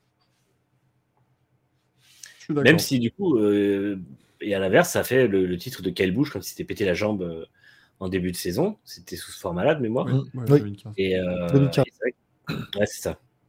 Et c'est vrai que là, euh, tu dis, bah, euh, pour le coup, heureusement qu'il y ait ce format-là pour lui. Quoi. Bah ça, en tant que fan de Kyle Busch, moi je suis très content de ce format, puisque Kyle Busch, on rappelle pour ceux qui ne connaissent pas trop, euh, il peut en gagner 14 sur la saison, mais faire euh, 15 résultats au-delà de la 30e place. Donc moi je suis très content que tout se joue sur une course. Euh, ça lui a permis de gagner deux c'est vrai titres qu'il n'aurait jamais pu avoir avant. C'est vrai que c'est un peu le champion de, enfin, de l'irrégularité, pas tellement, mais, euh, mais maintenant, je pense qu'avec les nouvelles voitures, il sera pas capable de reproduire ça, de ga- gagner comme Ah bah ça. là, il va- Puis en plus, là, il passe à la Childrose, c'est fini. Il va, il va plus le faire. Il va peut-être gagner une ou deux courses comme a fait Reddick. Trois, allez. Euh, peut-être que l'avenir me fera mentir, mais je pense qu'on va plutôt assister à ce genre de scénario, un peu comme Harvick. Là, je sais pas comment il a fait, il en a gagné deux. Pour moi, il a gagné zéro course. hein. Ouais. Euh, donc, euh, déjà, je le vois gagner deux. Pour moi, c'est extraordinaire. Euh, et, euh, je suis pas étonné qu'il en ait pas fait plus et que c'est un peu foiré sur la fin, mais voilà. Euh, Moi je me dis que Kyle Busch à la chercher du reste, c'est très bien, parce que du moment qu'il peut mettre une pile à, à Austin Dillon, moi je suis très content. Enfin, tout pilote qui peut mettre une branlée à Austin Dillon, je le, je le félicite bien bas. C'est vraiment un chapeau. euh. Nitram que demande c'est quel pilote qui est sponsorisé par un magasin de pêche? Il y en a deux. Il y a Truex Truex, et, et. Graxon. Et Dillon. Truex, Graxon et Dillon. ouais. Ah oui, il y a Gregson en Xfinity aussi, c'est vrai, oui, oui. Donc, Euh, euh, si on le voit arriver en Cup, enfin, je sais plus s'il arrive en Cup. je Il arrive, Si, euh, il sera à la, il sera à la Petit GMS. ouais. C'est ça. Et euh, bah, Bass Pro Shops va sûrement le rejoindre, hein, je pense. hein. Je vois pas le. Du coup, on aurait trois voitures avec Base Pro Shop son prochain. Oh, c'est possible. hein. Oh, hein, c'est de la NASCAR. C'est possible. hein. Ça leur fera plus de visibilité. Si les contrats sont faits comme ça, bah go. hein. D'ailleurs, je sais pas si on attend une news pour en parler, mais a priori, Johnson va euh, Ah ouais. débarquer Euh, à la Petit GMS comme, oui. euh, comme co-actionnaire, enfin copropriétaire, et probablement comme pilote pour quelques courses. Ah, mais c'est si ça, si ça, c'est sûr, ça va se faire. C'est sûr. Ouais. Pour moi, c'est sûr, ça va se faire. Comme ça. C'est assez fou quand même. ça. Mm. Petty et Johnson, euh, actionnaires de la même équipe. Ah, c'est bien. 14 Moi, je, serais, je serais ravi de voir Petty euh, avec Johnson euh, quasi aux commandes et tout. hein. Ça serait Mm. vachement intéressant à observer. Ça- Carrément. Ça va s'appeler Petit Johnson GMS Racing. Vu qu'ils aiment les noms en rallonge là-bas. Je sais même pas s'il va, il va mettre son nom dans le, dans le, dans le nom, justement. Je sais pas pas. si c'est- Carvana Petit GMS. Mais on rappelle que Jimmy Johnson roulera également aux 24 heures du Mans l'an prochain. Donc, euh, le, garçon restera occupé. euh, Enfin, roulera. Très certainement. Il fera l'Indy 500. Très certainement aussi. Il est en train de se qualifier en tout cas. Ouais, Oui, voilà. Mais le, mec va quand même se faire un programme bien sympa, je pense. C'est la bonne nouvelle qu'on peut vous dire, c'est que normalement il y aura du bumping au 500 miles Indianapolis euh, Retour. il y aura, euh, il y aurait déjà 35 voitures de prêtes, enfin 35 programmes de prêt, donc ça c'est une très bonne chose. Les qualifs auront de nouveau un intérêt. Euh, Joe Logano, on l'a dit, bah voilà, hein, saison aussi un peu. euh, Alors lui il aime bien gagner sur les nouveaux, euh, les nouveaux tracés un peu. Il a fait Bristol l'an dernier, il a fait euh, le Ouais. Coliseum cette saison, euh, voilà. Donc là, C'est bon, quelqu'un qui adore euh, mettre la pile sur un nouveau tracé. Ouais. Ça, c'est vrai. Ouais. Il aime bien les nouveaux défis. Il aime bien les nouveaux défis, je crois, globalement. Ouais. C'est ça. Bah, regarde, pour lui, Félix, on nouveau défi. 500 ans. Next Gen, il gagne la première course de la saison, il est dans le Final Four. La première course de la saison, Ouais. entre guillemets, le clash. Oui, oui, oui. Et je, pense qu'il serait pas, il serait pas mécontent d'être champion, le premier champion avec cette génération. Ah, bah lui, il y va. hein. Il, a, il a dit dans un tweet ou je sais plus quoi, j'ai vu un truc passer. euh, Il dit, euh, lui, pour lui, c'est la coupe, c'est tout ce qui compte. Donc Ah, lui, il a toujours pas- la, la- la rage. euh. S'il être était, sauvage. s'il était pas là comme ça, enfin moi je suis désolé, si, si les champions étaient pas contents, je lui dirais mais connard. les champions Ah, d'Ascar n'est pas content. Mais tu vois, euh, moi, je trouve que, par exemple, Elliott, il serait capable d'être champion et de pas être content. Je- Mm. euh, je- moi, je suis un détracteur d'Elliott, mais... euh, Non mais Ro- Euh. Ross Chastain, moi je, je suis, enfin voilà, il a quasiment aucune chance, mais je serais très content qu'il soit champion. Euh, rien que pour le- l'explosion de pastèque, euh, ce qu'on rappelle, hein, quand Ah il ouais, gagne une course, il prend une pastèque et il la balance par terre. Mmh. Plus Imagine être champion la première saison de ta pro- enfin la Mm. saison de ta première victoire. Ouais. De Il, ta il première battrait d'ailleurs un record, ce serait dans la, dans la, comment dire, dans, dans la NASCAR moderne.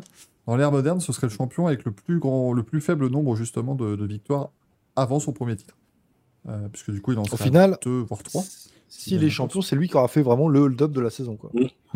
Mais à un côté, en étant toujours à un haut niveau, et c'est c'est- c'est c'est la belle histoire. C'est pour ça que lui, il a beaucoup de fans, hein, comme je vous l'expliquais l'autre jour. C'est c'est vraiment la belle histoire. Il a galéré toute sa vie.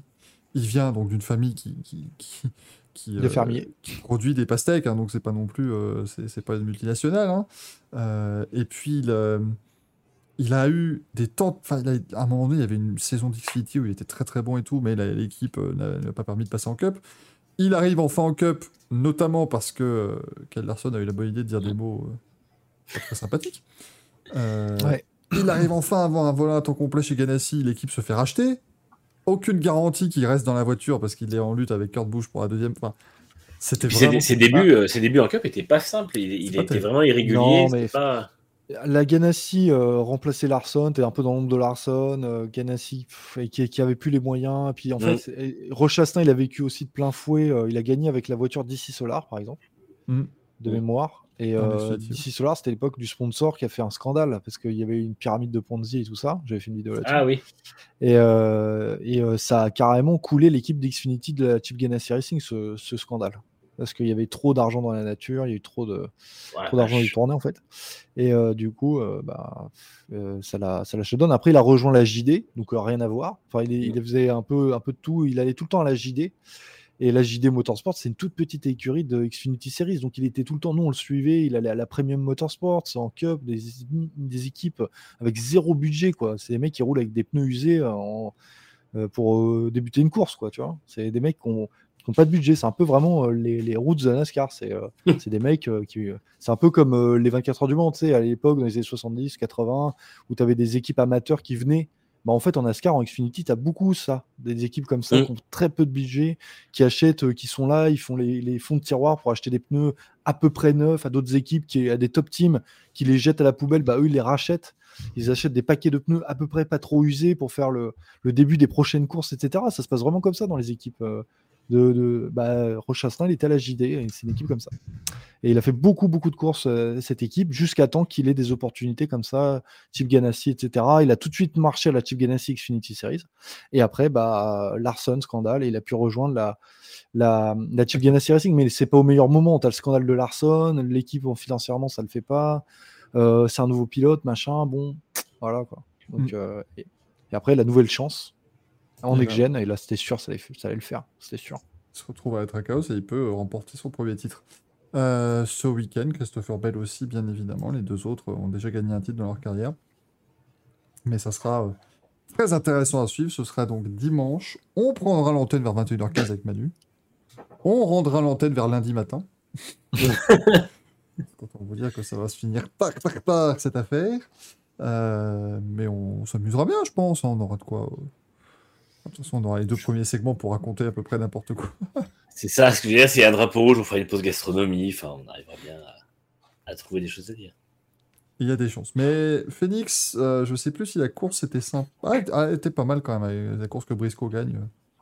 J'ai souvenir que c'était pas une mauvaise course Mm. euh, Mm. en début de saison. Donc c'est euh, ça a un bon potentiel parce que c'est pas euh, c'est pas un short track complet, c'est euh, puis c'est un tout petit peu plus grande, donc du coup c'est Mais- pas aussi chiant que Martinsville par exemple. Tu parles de Briscoe, mais euh, Briscoe, euh, franchement, euh, en plus, il a mené à Martinsville et tout. euh, franchement, il aurait pu se qualifier. hein, il a été à deux doigts. hein. Ah mais, il a euh, failli, hein, il y a 5 tours de la fin, il est en tête. euh, C'était euh, et lui, pareil, ça va être un super pilote à l'avenir. hein, Il n'y a, Mm. pas de, y a Mm. pas de doute là-dessus. hein. Ça c'est. Pour lui, C'est un c'est mec l'avenir qu'on veut. Enfin, quand tu vois, vous avez, je sais pas si vous vous souvenez quand il a gagné euh, face à Kyle Busch en Xfinity, à Darlington, il frôle les murs, il passe entre le mur et Kyle Busch. Enfin, c'est un dernier tour de, de fou. Et en fait, chez Briscoe, ce qu'il faut savoir, à, à ce moment-là de la course, sa femme venait de faire une fausse couche ou je sais pas quoi, donc il avait la, il avait la, la, la, il, il a pas laissé Kyle Busch gagner euh, au dernier tour. Pourtant, Kyle Busch, c'est un mec qui a beaucoup plus d'expérience que lui, surtout en Xfinity où il a archi dominé euh, X courses. Euh, il n'a pas laissé Kyle Busch le, le faire, il a, il a remporté à l'arraché devant lui et il s'est, il s'est mis à côté de la bagnole, il se, il se mettait à chialer parce qu'il repensait à son enfant qu'il avait perdu. Quoi. Mm. Donc, super magnifique victoire et lui, je lui souhaite vraiment une grande carrière. hein, parce que Ouais. c'est un- Je pense qu'il a, il a le potentiel pour. Il a effectivement failli se qualifier un peu au hold-up, mais euh, Pour moi- plus déconnant. Pareil, Moi, première victoire le- cette année. Ouais, c'est ça. Il il est en train de décoller. Il a été bon sur. On l'a vu, en tout cas, il n'a pas été bon tout le temps. Il a été un peu irrégulier par moment, mais on l'a vu un peu se- s'illustrer sur tout type de circuit. Et c'est vrai que bah, grosse marge de progression, tout simplement. J'ai vraiment l'impression que c'est lui l'avenir de l'équipe plus que, que les autres. Je Ah, pense bien que sûr. dans la quarantaine, Cole Custer, c'était faut arrêter. Hein. à mon avis, il Custer, sera dégagé. Bah, je crois que j'ai vu- je sais plus qui j'ai vu qui le remplacerait, mais je crois qu'il sera plus là l'an prochain. Ouais, Euh, parce que là, même s'il y a papa ou grand-papa, je sais plus qui c'est, mais euh, c'est fi- fini, il faut arrêter les conneries. Là. Il, a, Et il après, a zéro résultat, c'est c'est affligeant. Ah, hein. c'est terrible. Ouais. Almirola reprend une saison, mais sera la dernière. Et Harvick, il n'en est pas loin de la fin non plus. Donc, euh, Bah oui, il va prendre la retraite, hein, malheureusement. hein. ouais, Ouais, c'est bah. Almirola, excusez-moi, Almirola, c'est un petit peu Charles Aznavour quand même. Là, hein. Ça commence à devenir la huitième saison d'adieu. C'est le Felipe Massa local. Euh, mais il m'a surpris quand sais a gagné. Il reste euh, d'ailleurs Almirola. il m'a il m'a surpris quand il a gagné l'année- l'an dernier. Surpris, Custer. ça. Ouais. Ah, en Kentucky. Ah, Almirola. Almirola. Il a gagné l'an dernier, Almirola. Ah oui, oui, pardon, Ouais, il a gagné. C'est il a gagné au New Hampshire. Oui, oui. Donc Mais, au euh, final, euh, c'était le mais pilote euh, Stewart qui avait le plus de victoires. Enfin, je sais plus, mais euh, et, euh, en gros, il est, il est- Harvick était même plus le numéro 1 de l'équipe. Mm. Bon, là, il s'est un peu réveillé cette année, euh, Harvick, mais, euh, mais c'est chaud. quoi. Mais on est d'accord que euh, Almirola, de toute façon, s'il reste une année de plus, c'est juste parce que Smithfield voulait qu'il reste et qu'ils ont aligné le, Oh, c'est tout à fait possible. Hein. Tu sais, les sponsors euh, font ce qu'ils veulent avec les équipes. hein. C'est. Euh, Andrew qui me disait, pareil, Hendrick, même à Hendrick, quand Rick Hendrick il prend un coup de téléphone d'un sponsor, si le sponsor il commence à gueuler, Rick Hendrick il écoute. Il n'y a pas de je sais pas quoi, c'est le pognon qui parle en premier. hein. Donc, Il c'est y a des têtes qui hein, sautent, euh, il y, a des- il y a des chefs d'équipe qui peuvent sauter, des, des ingénieurs, des machins, euh, ça rigole pas du tout. hein. S'il n'y a pas de résultat. euh, C'est ça, Murray pose la bonne question, mais il y a, il y a qu'Almirola qui mange du bacon ou quoi dans le- Enfin, je, je comprends Mais- pas. Alors, je pense qu'Almirola, euh, dans son. Parce que Harvick, je pense que lui, il a déjà ses sponsors. Et en fait, dans l'équipe, Almirola a le côté euh, père de famille, euh, famille euh, bien euh, sous tout rapport, tout ça, qui est la clientèle de Smithfield. Smithfield, c'est euh, chez nous, c'est les marques Justin Bridou et tout ça. Mais en fait, c'est un truc très familial, très. euh, voilà, le père de famille euh, et ses enfants et tout ça, et c'est genre le partage, machin. Et en vrai, bah, Custer ou, Briscoe, c'est des jeunes, ils n'ont pas de gamins. Harvick, il a déjà ses sponsors. Et je pense qu'effectivement, vu que Smithfield veut rester dans cette équipe-là, c'est le, candidat idéal. C'est vrai que typiquement, je pense que pour lui, enfin, dans son cas, en tout cas, le, le CV compte une partie du truc, mais le, le- le statut marital et familial compte pour une autre partie du soutien.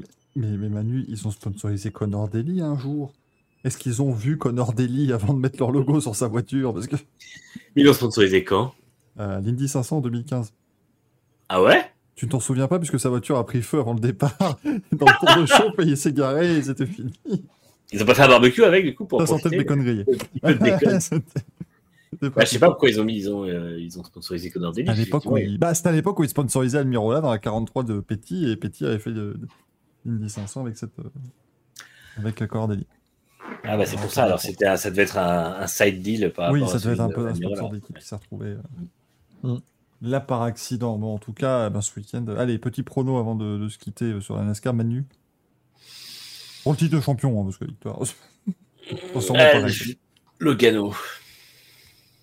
Jean je... Moi, j'ai envie de mettre une pièce sur le gado. Je sais pas, j'ai envie de le voir gagner. Donc, euh, Moi, je préférais voir gagner Chastain, mais je pense que Ah Logano. oui, comment on peut avoir Ouais. envie de voir Logano je mettrai jamais Chase Elliott parce que, comme je j'ai déjà dit, euh, je suis pas trop fan. je le déteste. Roche Chastain, ce serait incroyable. D'ailleurs, Ouais. j'ai précommandé sa première victoire, donc euh, je l'aurai en next-gen un jour dans la vitrine. Ils ont, ils ont euh, c'est toujours des 1.24 qui font avec les next gen, ils n'ont pas changé d'échelle. Pardon? C'est toujours des 1.24 qui font. Oui. pas des- ouais. Oui, c'est c'est toujours du 1.24, hein, bien sûr. hein. Euh, c'est pas du 1.43 ou du 1.18. C'est bien des Américains, ça, je suis. Hein, Ouais, c'est dommage. Ils font une, une échelle que personne ne fait ailleurs que chez eux. euh, En Europe, que personne ne fait en Europe. Voilà, bah oui. Ouais, mais, euh, mais voilà, ouais. moi j'ai une collection euh, comme un peu. euh, bah, Manuel, mais moi je suis en 43 de, du Oui. Mans, elle est pas là, elle est pas chez moi, elle est, elle est ailleurs. On en a plus de 200 et là euh, j'ai la collection de NASCAR. Ah non, voilà. L'IndyCar fait du 1,18. Bah, Mais- l'IndyCar, j'aimerais beaucoup en avoir une. Mais les petites voitures sont en 1,64. Oui, IndyCar, la seule que j'ai, Bah, ça c'est typiquement américain, la 64. Mm.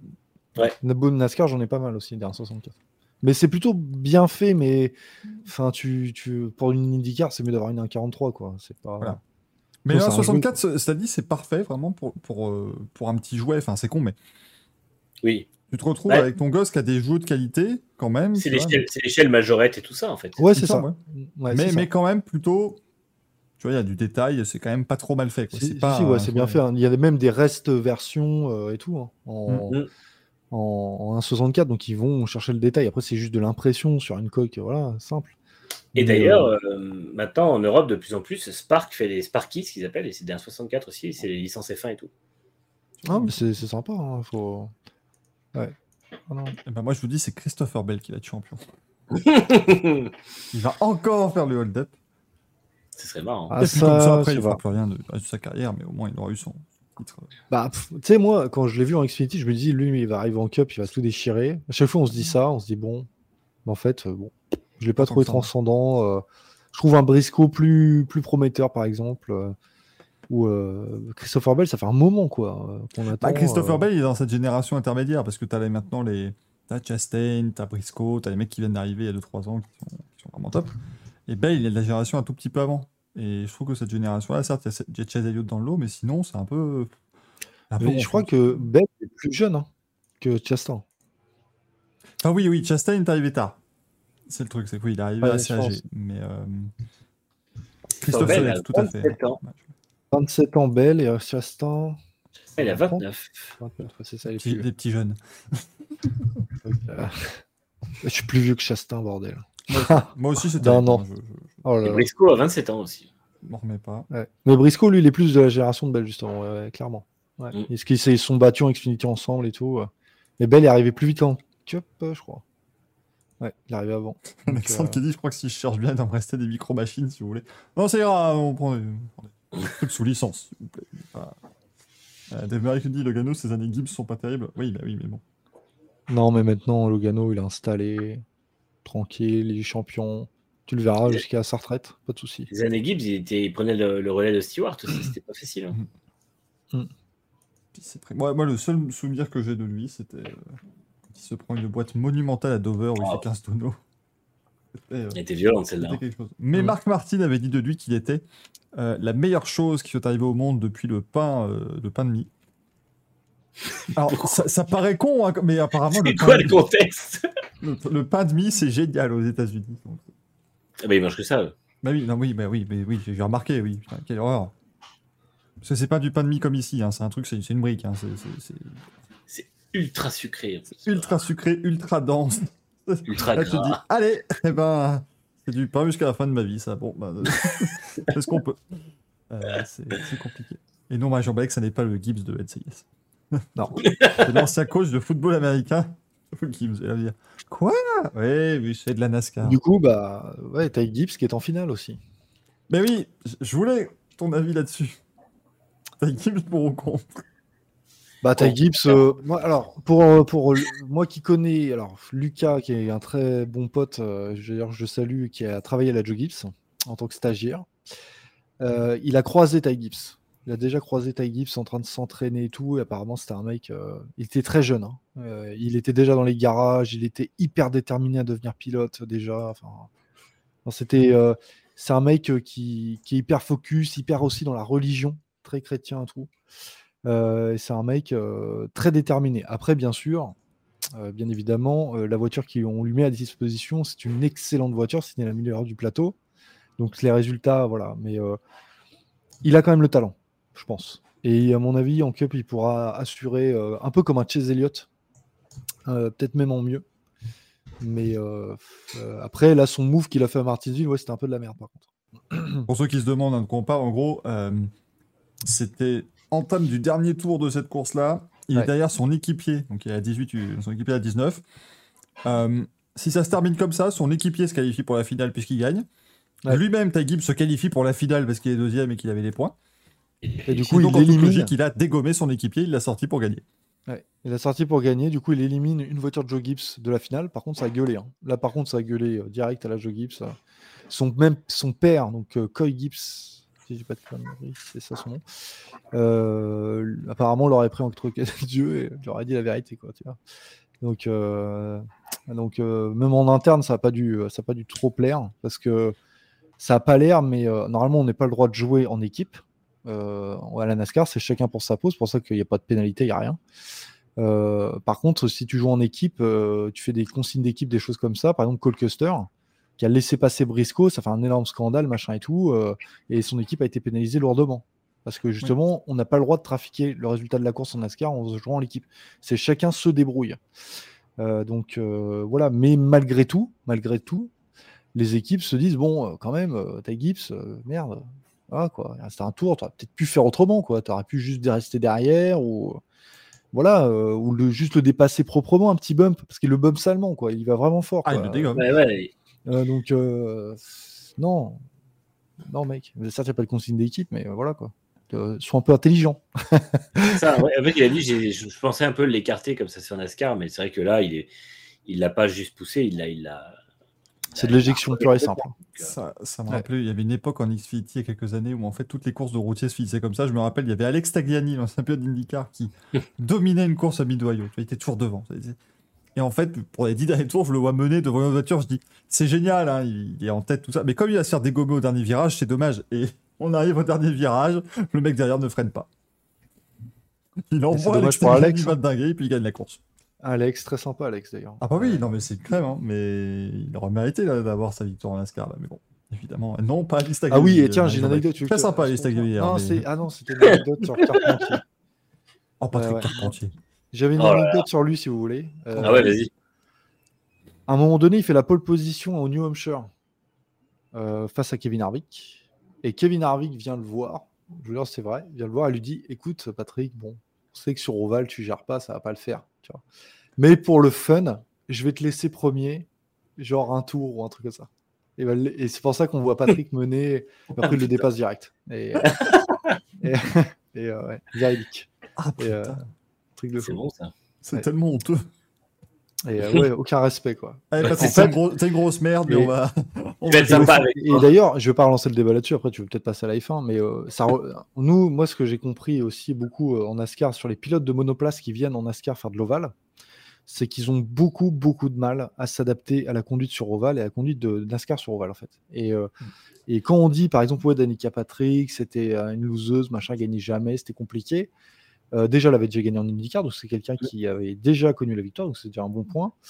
Et euh, deuxièmement, bah, c'est une pilote de monoplace qui vient dans de la NASCAR. Donc, quelqu'un qui vient de la monoplace qui ne s'habitue jamais à la NASCAR, même les meilleurs, même les meilleurs ont galéré. Justin euh, euh, Allmendinger, euh, Patrick Carpentier n'a jamais réussi. Pourtant, voilà, c'est un garçon. Enfin, je veux dire, voilà. Mario Franchitti. hein.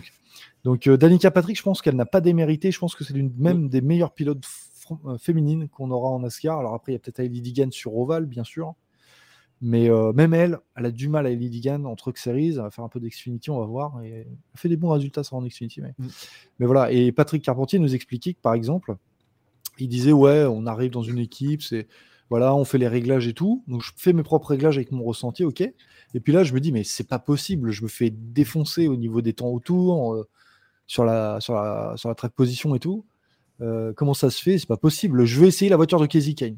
Ok, ok, tu essaies la voiture de, Kane, ça marche. Donc il l'essaye, inconduisible. Pour lui, c'était pas possible. Il allait se cracher. En fait, tellement il n'avait pas la technique, et tellement la voiture était, euh, je sais pas si on peut dire antagoniste ou je sais pas quoi, complètement l'inverse de ce que lui il a l'habitude de faire en tant que Opposé, réglage, en tant que pilote de monoplace. Euh, pour lui, ça semblait totalement aberrant la voiture de Kane. Et pourtant, à l'époque, Kane, il dominait, euh, il dominait le championnat et, euh, et, euh, Bah, et voilà. Quoi. Et, et pourtant... Il euh, explique comment- dans Jour de tonnerre, il dit euh, tu as une voiture deux fois plus lourde avec des pneus deux fois plus étroits. Ouais, mais son rêve est d'aller à Indianapolis. Bah c'est ça. Autant aller dans un championnat qui n'allait pas à Indianapolis à l'époque. ce n'est pas, ce n'est pas si simple. Et Montoya a galéré. hein. Et Ah ouais. Montoya dans le chat, Montoya Et- il a galéré, ça n'a pas été automatique comme ça. Et genre, pourtant, quand tu vois- tout le monde, hein. Quand, euh, tu vois Patrick Carpentier, c'était pas un tendre. hein. Moi, je me rappelle toujours de cette anecdote. euh, euh, C'était à l'Indy 500 en 2011. Il y avait Scott Speed dans la voiture. Donc, déjà, tu sens que le QI n'est pas, euh, n'est pas extraordinairement élevé. Et il roule. C'était la voiture de chez euh, Jay Penske, la, la Dragon. Et puis, il roule. Et à un moment, il dit Non, mais les gars, arrêtez. Moi, cette voiture-là, euh, je vais la cracher. Enfin, voilà. Elle est inconduisible, votre caisse. Je me casse. Il s'est- barré. Il a dit Voilà, j'arrête. euh, J'arrête parce que. et Je crois qu'il a même dit à l'équipe J'arrête parce que de toute façon, on fait encore 5 tours, elle va dans le mur.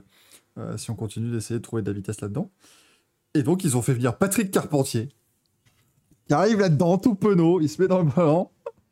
Il arrive, premier tour, bam, meilleur temps de la voiture. Tu te dis, waouh, le mec, euh, ah, il y va. hein. Deuxième tour, bam, mur du, mur du virage 1, il a explosé la caisse. Et parce qu'effectivement, Scott Speed l'avait dit, la voiture était inconduisible. Mais euh, quand il faut y aller et débrancher le cerveau pour aller chercher de la perf, il était, euh, il était présent, Patrick Carpentier, qui avait une chouette euh, carrière en ouais, très bon. donc là, il diffi- avoir galéré en NASCAR, c'était c'était compliqué comme pour beaucoup d'autres pilotes qui va être la, la monoplace. Souhaites-tu rester avec nous, Jean, pour évoquer la Formule 1 Bon, si tu veux. hein. Peut-être Ouais, remettre ton, ton, ton, ton manche à couilles de la semaine, quand même, moi j'ai hâte. Je- je- On est dans une période où maintenant plein de nouvelles personnes remettent des manches à couilles cette semaine.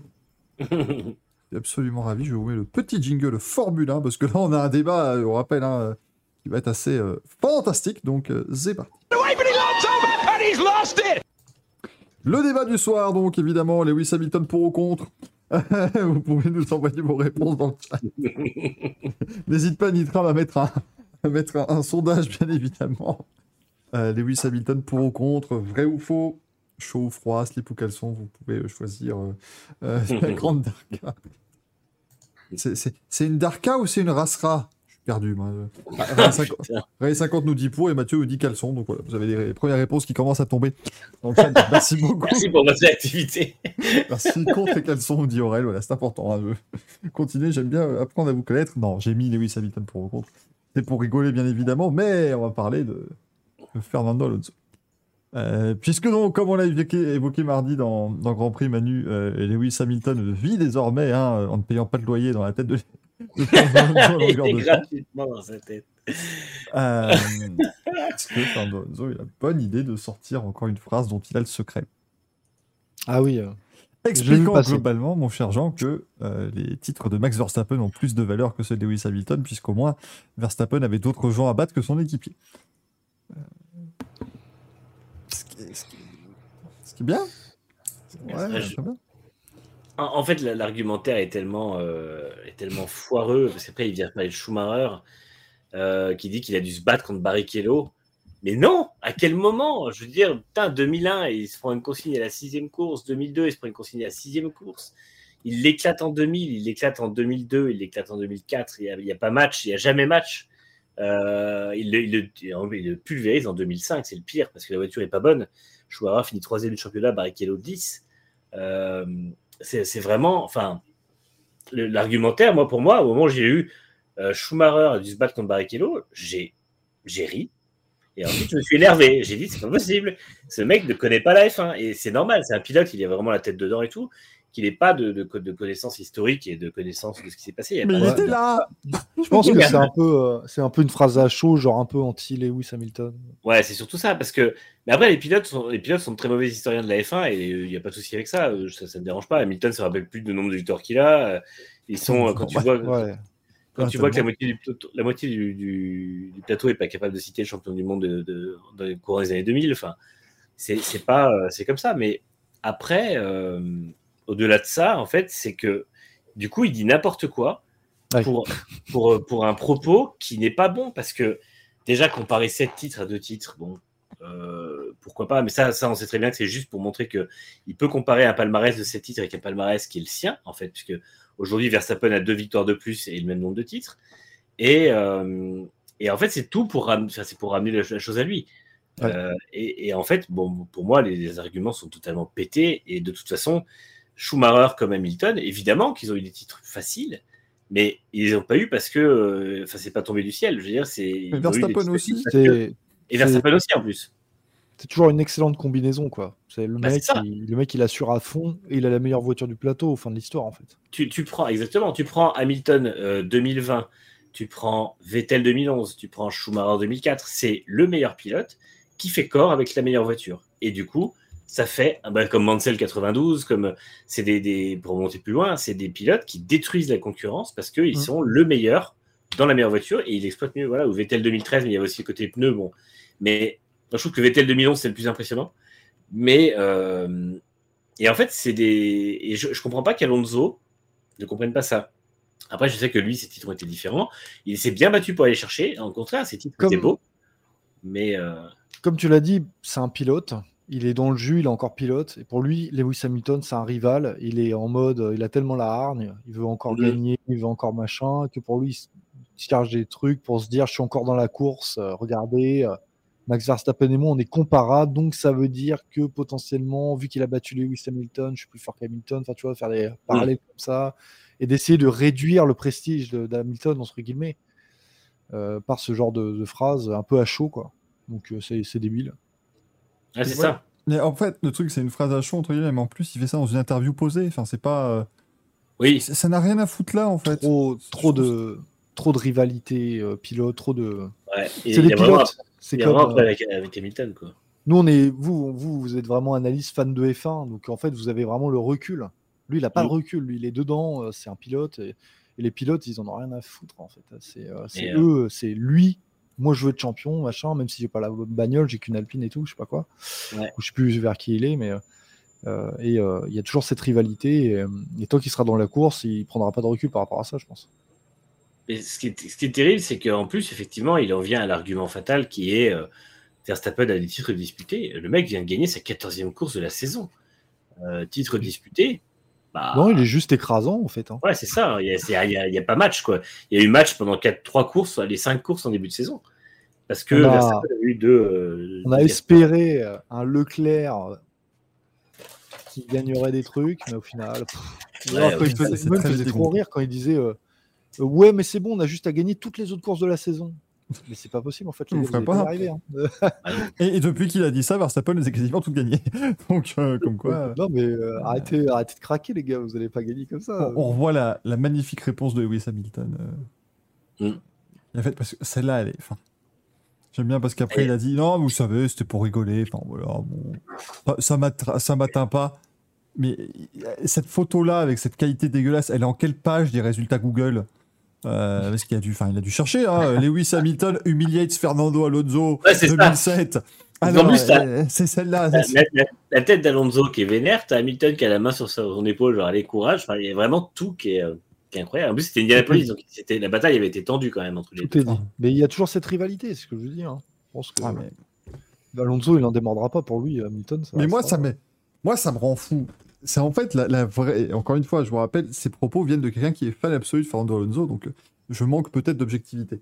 Mais euh, il, démontre constamment, en fait, son espèce de connerie.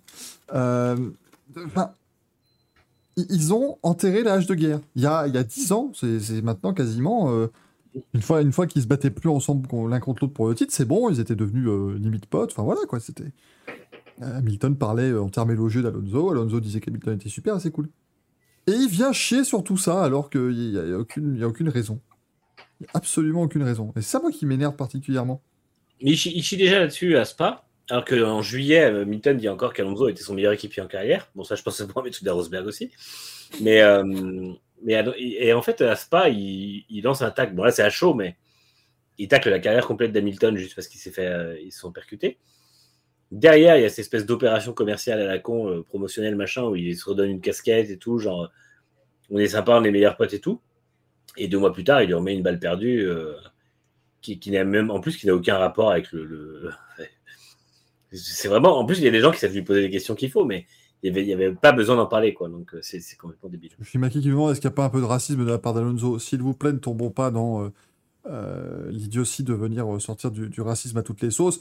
Fernando Alonso, quand il peut insulter quelqu'un, entre guillemets, il, il y va. hein, donc, non, la couleur de peau, le genre, tout ça, il n'y a Ah pas ouais, de ouais. souci. Pour moi, c'est Euh, uniquement des antécédents qui jouent là. Stoffel Ouais, Van Dorn n'était pas, comme, euh, pas de couleur. Ils sont peu comme dit, alors j'arrive pas à prononcer le pseudo, Giggs. Giggs Giggs. Bah, je pense que c'est ça en fait. Il a toujours la frustration, rivalité, tout simplement. Alors, il n'y a pas de racisme là-dedans, je pense. Pas Attends, Ditram qui dit, je viens de retrouver le tweet de New Garden qui arrive à... Ah oui, il a dit imagine si tu devais te battre avec tout un peloton. euh, Parce que du coup, il a, retweeté le tweet d'Alonso, je sais pas quoi. Et il a dit imagine si tu devais te battre contre tout un peloton avec la même voiture. Et euh, t'as envie de lui dire, mec, euh, Penske, t'as pas la même voiture que tous les autres, quoi, calme-toi. Enfin, Ouais, ouais, mais Joseph Fernando insulte tout le monde sauf Stroll. Ouais, parce que Stroll. euh, Ah bah, Stroll, son équipier. Maintenant, ça va être son équipier en prochain. euh, non, mais Joseph Newgarden, il, il est... c'est avec le fils de son patron, surtout. Non, il, il est sympathique, hein, Joseph Newgarden, mais à un moment donné, euh, il, il en sort des conneries aussi hein, sur Twitter. New, New- New Garden, en fait, il a, il a un rapport avec la F1 qui est celui d'Alonso avec Hamilton. Il est, euh, il est super frustré et il sort des trucs, mais genre, pff, chut, c'est- non, non, mais Qu'est-ce qu'il a sorti par exemple? J'ai pas. Bah là, il a dit, Bah. imagine euh, si tu devais te battre contre tout le peloton comme en IndyCar. Eh ben, eh ben, bon. Il avait dit, euh, je sais plus, il avait taclé la F1 au moment où il y a eu l'histoire de la super licence de Hertha, euh, Oui, en disant qu'en gros, la, la F1 était, euh, avait plus peur des, des pilotes d'IndyCar qu'autre chose, je sais plus quoi. Enfin, c'était un truc. euh, c'était vraiment. C'était vraiment. C'était c'était inutile et euh, c'était un truc qu'on sait tous qui est faux. Donc, euh, C'est pas trop comparable en fait. hein. Slim Tosto qui dit, vous pensez qu'il s'est dit quoi comme insulte dans sa tête après l'accrochage à Austin, Alonso? Mais rien, il a dit que c'est un fait de course, ça arrive. Pauvre Lance. Ça, c'était. ouais.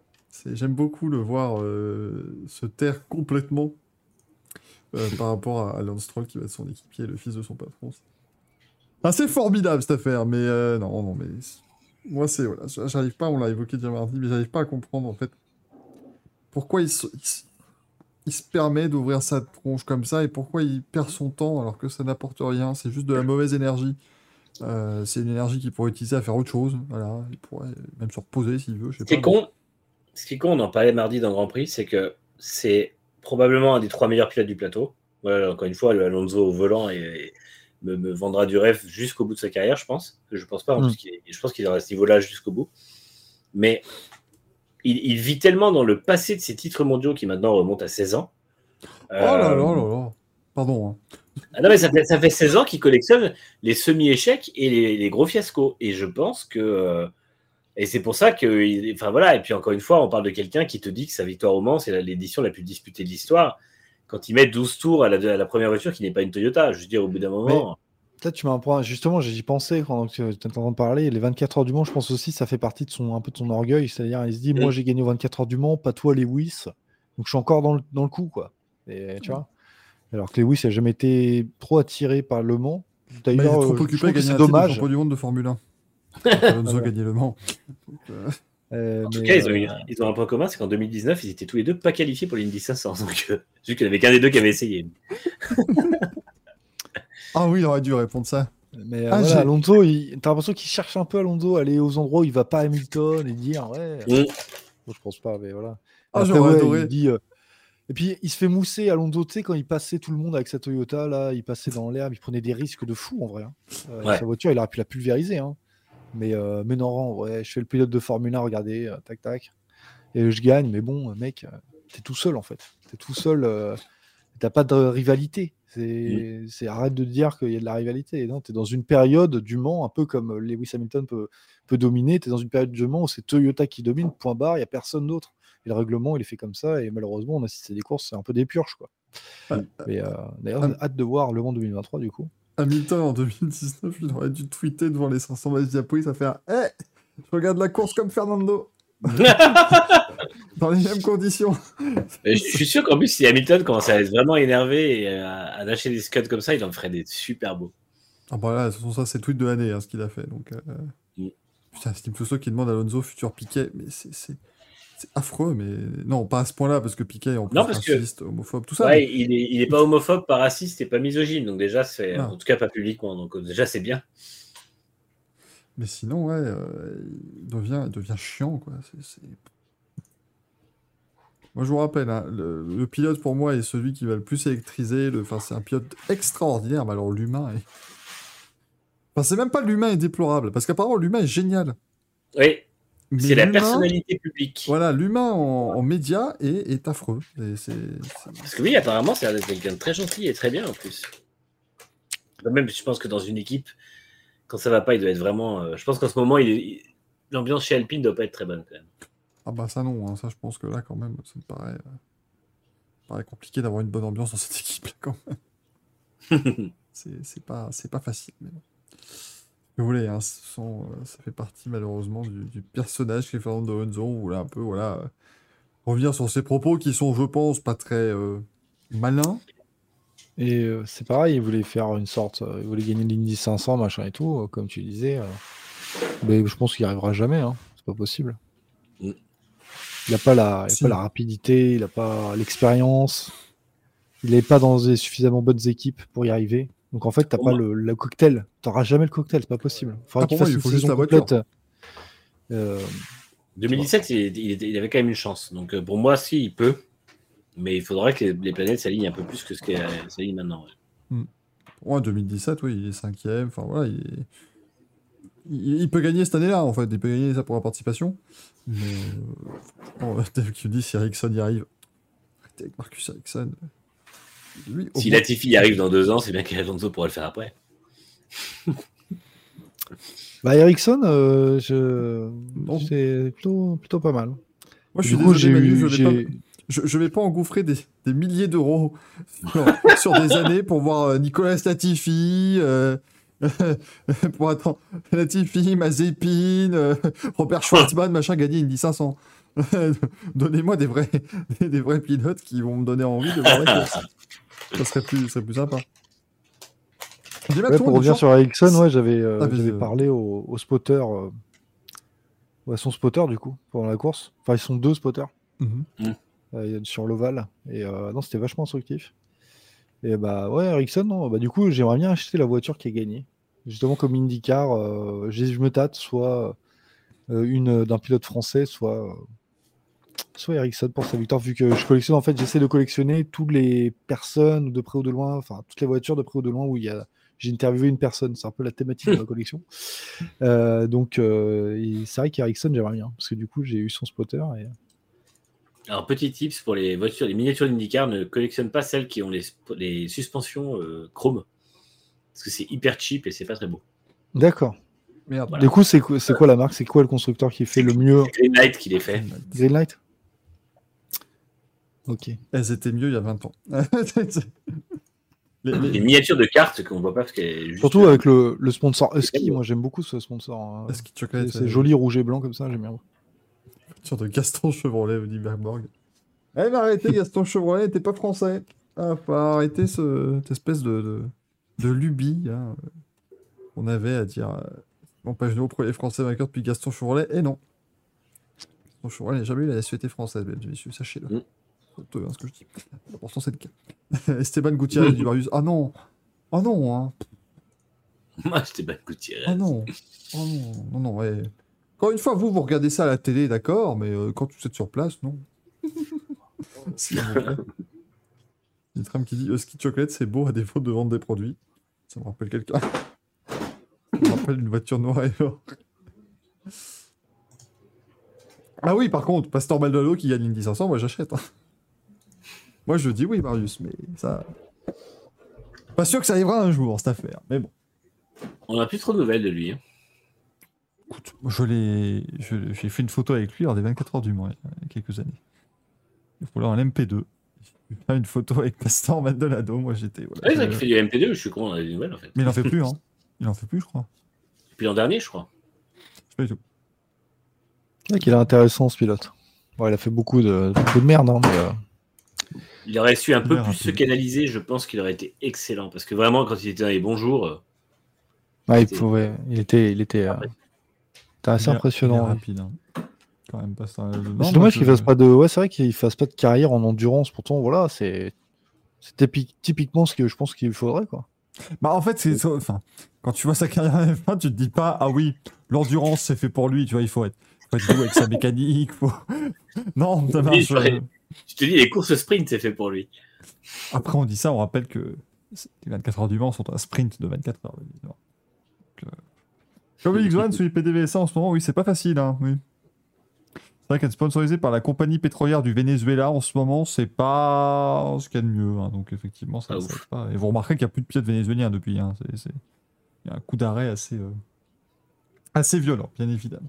Et Slim Tusso qui veut un, Racing Café spécial sur la victoire de Maldonado.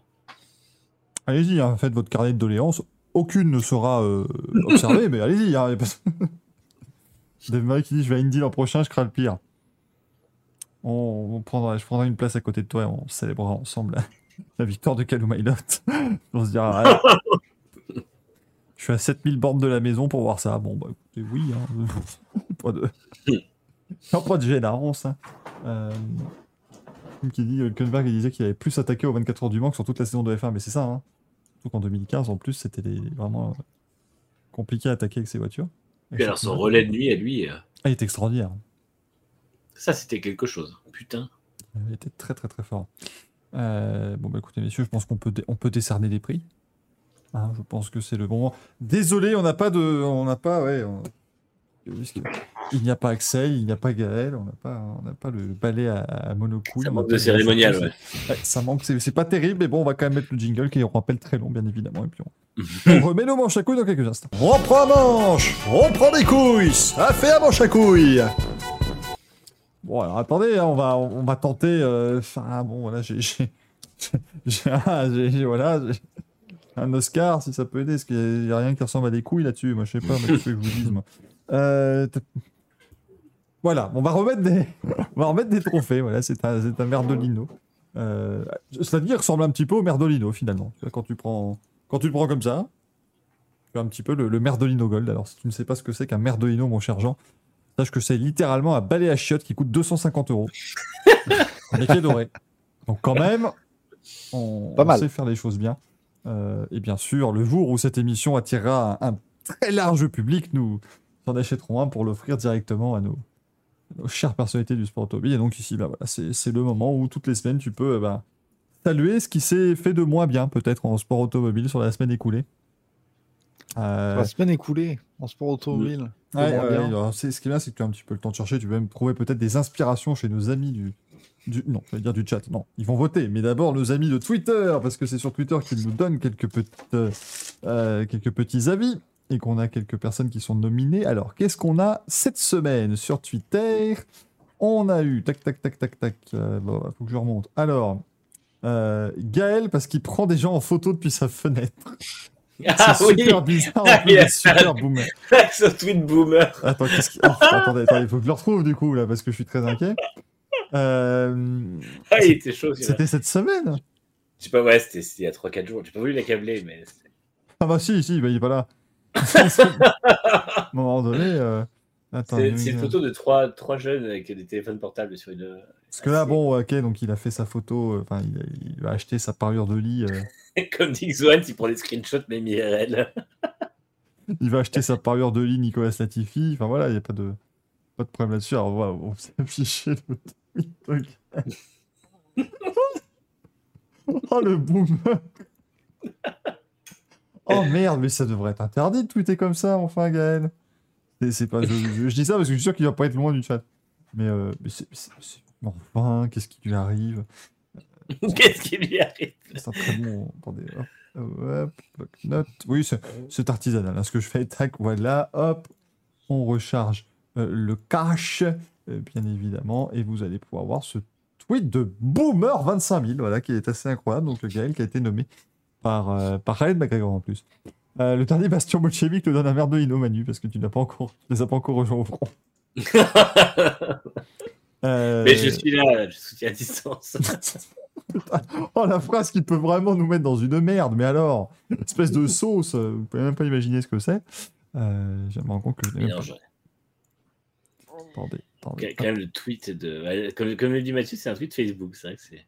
Et surtout, il dit, il dit, ils se sont dit bonjour, ils ont discuté moins d'une minute et se sont assis. Ça veut dire quand même qu'il a passé au moins une minute à les regarder. Oh merde, ah non, ça devient compliqué là quand même. hein. Euh, donc, quelle est votre poche à douille? Eh bien donc, Gaël. Euh, Et a- du coup J'avais dit quoi du coup? Attendez. euh, euh, ah oui, Dave Murray qui nous a sorti très, un, un très bien. Il y a un collectif, je vous jure, s'appelle Ah oui. Stop 24 heures. Collectif visant à euh, stopper les 24 heures du Mans. Voilà. Ils veulent que les 24 heures s'arrêtent. Alors le collectif Stop 24 heures, nouvellement créé, veut mettre fin aux courses automobiles sur le circuit du Mans. Il se réunira le mercredi 9 novembre 2022. Manque de bol, je suis pas là. Euh, il s'appelle Stop pour suppression de toutes les oppressions polluantes. Et ils ont dit, ils ont dit surtout qu'ils voulaient. euh, Putain, comment c'était? Un truc sur la bagnole. Enfin, c'était vraiment genre euh, éradiquer la bagnole ou la communauté de la bagnole, je sais plus quoi. C'était ultra bourrin et euh, j'ai envie de leur dire, mais en fait, la, la voiture, c'est quand même utile pour des gens, donc calmez-vous un peu. Ouais, ouais. Mort à la civilisation de la bagnole. C'est triste, hein, mais on va de plus en plus vers ça. hein. Et euh, petit à petit, ça va grignoter, grignoter, et on va s'en prendre plus plein la gueule dans d'autres communautés, c'est sûr. hein.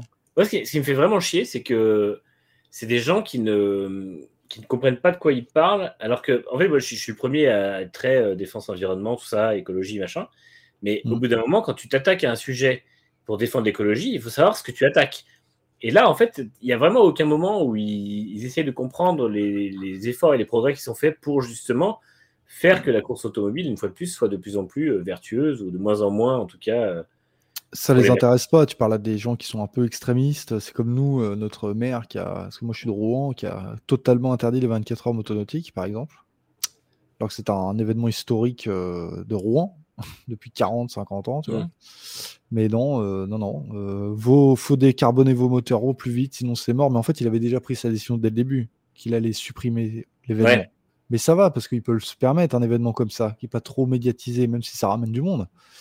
Il n'y a, pas- y a pas autant d'enjeux que les 24 heures du Mans, mais un jour, les 24 heures du Mans, on- ça se trouve, on arrivera un jour comme ça où tu un, un- Mais bon, il y a trop d'enjeux, donc je pense que ça n'arrivera pas. Mais, euh, mais voilà, et petit à petit, on voit des sports automobiles comme ça en France être dégagés. euh, parce Ça, que pour, pour exactement les mêmes raisons, on veut pas attendre que les pourtant ils utilisent des carburants verts et tout ça. C'est pas des c'est pas des bourrins les, les 24 heures le bilan, bilan va, carbone des 24 Le bilan le carbone n'est pas non plus. euh, c'est ouais, c'est Je un crois que les c'est un voitures sport se mécanique. Mais Les voitures comptent pour 0,7% des émissions totales de l'événement.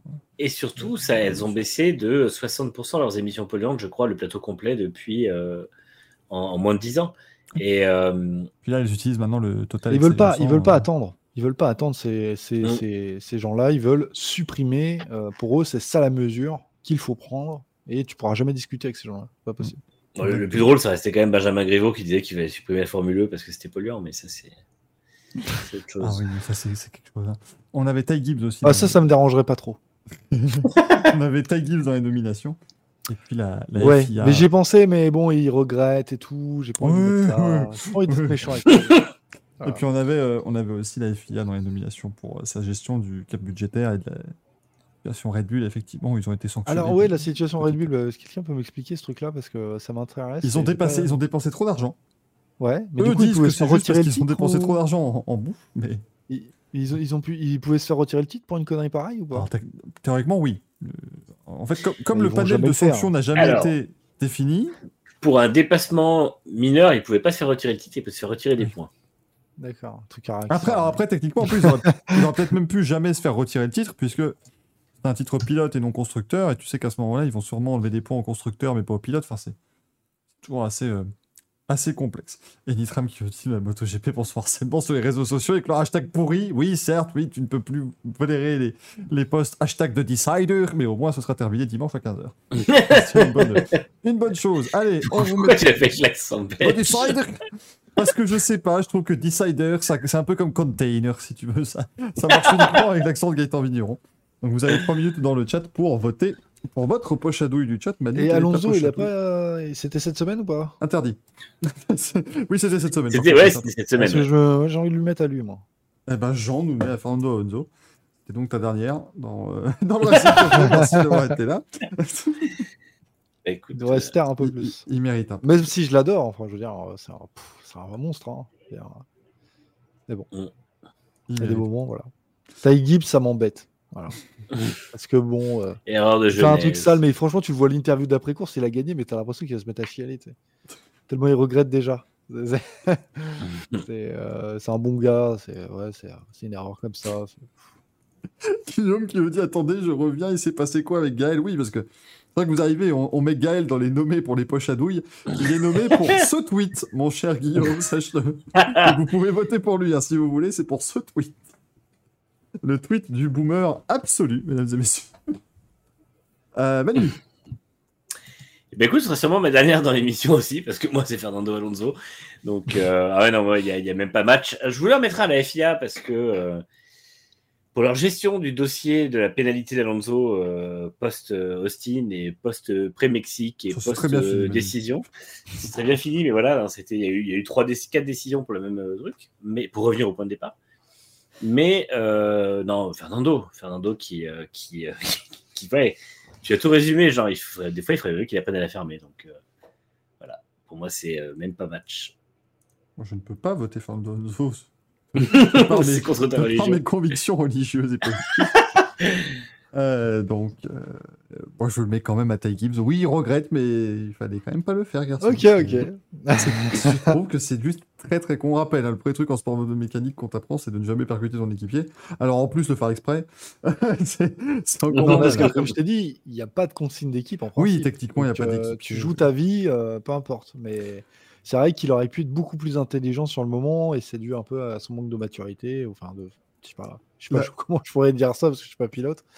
Mais je pense qu'il doit manquer un peu d'expérience et que du coup, ça, ça le... Mais c'est pas la première fois qu'il fait un truc comme ça, un peu euh, sur les nerfs. C'est comme une fois. Ah oui, j'ai revu ce moment. Putain, il m'a déçu ce jour-là. C'est quand euh, il commence à s'embrouiller avec. Euh, je... Comment je sais plus c'est quel pilote. Euh, un pilote et il commence à, le castagner alors qu'il a gardé son casque, alors que l'autre il a enlevé son casque. C'est Sam Mayer, je crois. Oh, et euh, Sam Mayer il se prend des droites et tout par Ty Gibbs alors que Ty Gibbs il a gardé son casque. Mais mec, enlève ton casque, je sais pas si tu commences une baston, je sais pas. Du coup, tout le monde se fout la gueule de Ty Gibbs depuis ce jour-là parce que voilà, c'est c'est facile quoi. Le monde, le monde de la NASCAR pour les jeunes, je pense des fois c'est un peu pour les jeunes pilotes, c'est compliqué à gérer. Au moins Gibbs met de l'ambiance et oui. Donc oui, on s'amuse un peu. Au moins, lui, on, on, le retient. Il a une présence. il laisse pas indifférent, surtout sur la piste, parce que tu sais que euh, il va faire mal, surtout en Xfinity. Chaque fois qu'il est là, il fait un truc. Donc, euh, et, je, et euh, je mettrai pas tout sur le compte de la voiture. Il y a quand même un, il y a quand même un mec qui gère derrière, je pense. Ah, il y a un talent. Hein. oui, par contre, niveau vitesse. C'est un peu comme, comme on dit à Lewis Hamilton. Hein, on dit oui, c'est automatique. Euh, peut-être que ces victoires sont automatiques ou il a une voiture incroyable, mais il y a quand même un mec derrière. Il y a pas. Tu mets pas n'importe qui derrière. Je veux dire, tu... je suis sûr que tu aurais mis un mec euh, autre que Lewis Hamilton avec moins d'expérience. Euh, jamais ça l'aurait fait alors qu'il avait la, meilleure bagnole du plateau. Bah, évidemment, mais même tu vois, quand il était face à Bottas, Bottas qui n'est pas le moins bon pilote, en 2018, Hamilton est champion, Bottas cinquième du championnat. Je veux dire, ça, c'est pas normal. C'est là que tu vois qu'il y a un problème pilote, je pense. Ouais. Il y a un problème pilote, mais aussi le fait qu'il y en a un des deux qui est vraiment supérieur à l'autre. Quoi. Mm. Bonne nouvelle, messieurs, puisque Gazou a remporté un, Merdolino. C'est Gaël qui remporte le, le trophée du public. C'est mérité. Remarquez il, a, des fesses quand même. Le, il a, sacré petit cul quand même, hein, le, mon Oscar là. Hein. C'est impressionnant cette affaire. Euh, merci. J'ai percuté que la, figurine des Oscars a une vibe C3PO assez importante euh, dans la position de la façon dont il se tient. ah, j'avais jamais fait gaffe. C'est la star des 30 ans. C'est bien ça quand même. Putain, ça, vous trouvez ça dans les magasins de par sa trappe et à la foire fouille aussi. Hein. C'est des grands, moments hein, qu'on On rappelle que la foire fouille sponsorise le Racing Café. c'est ça.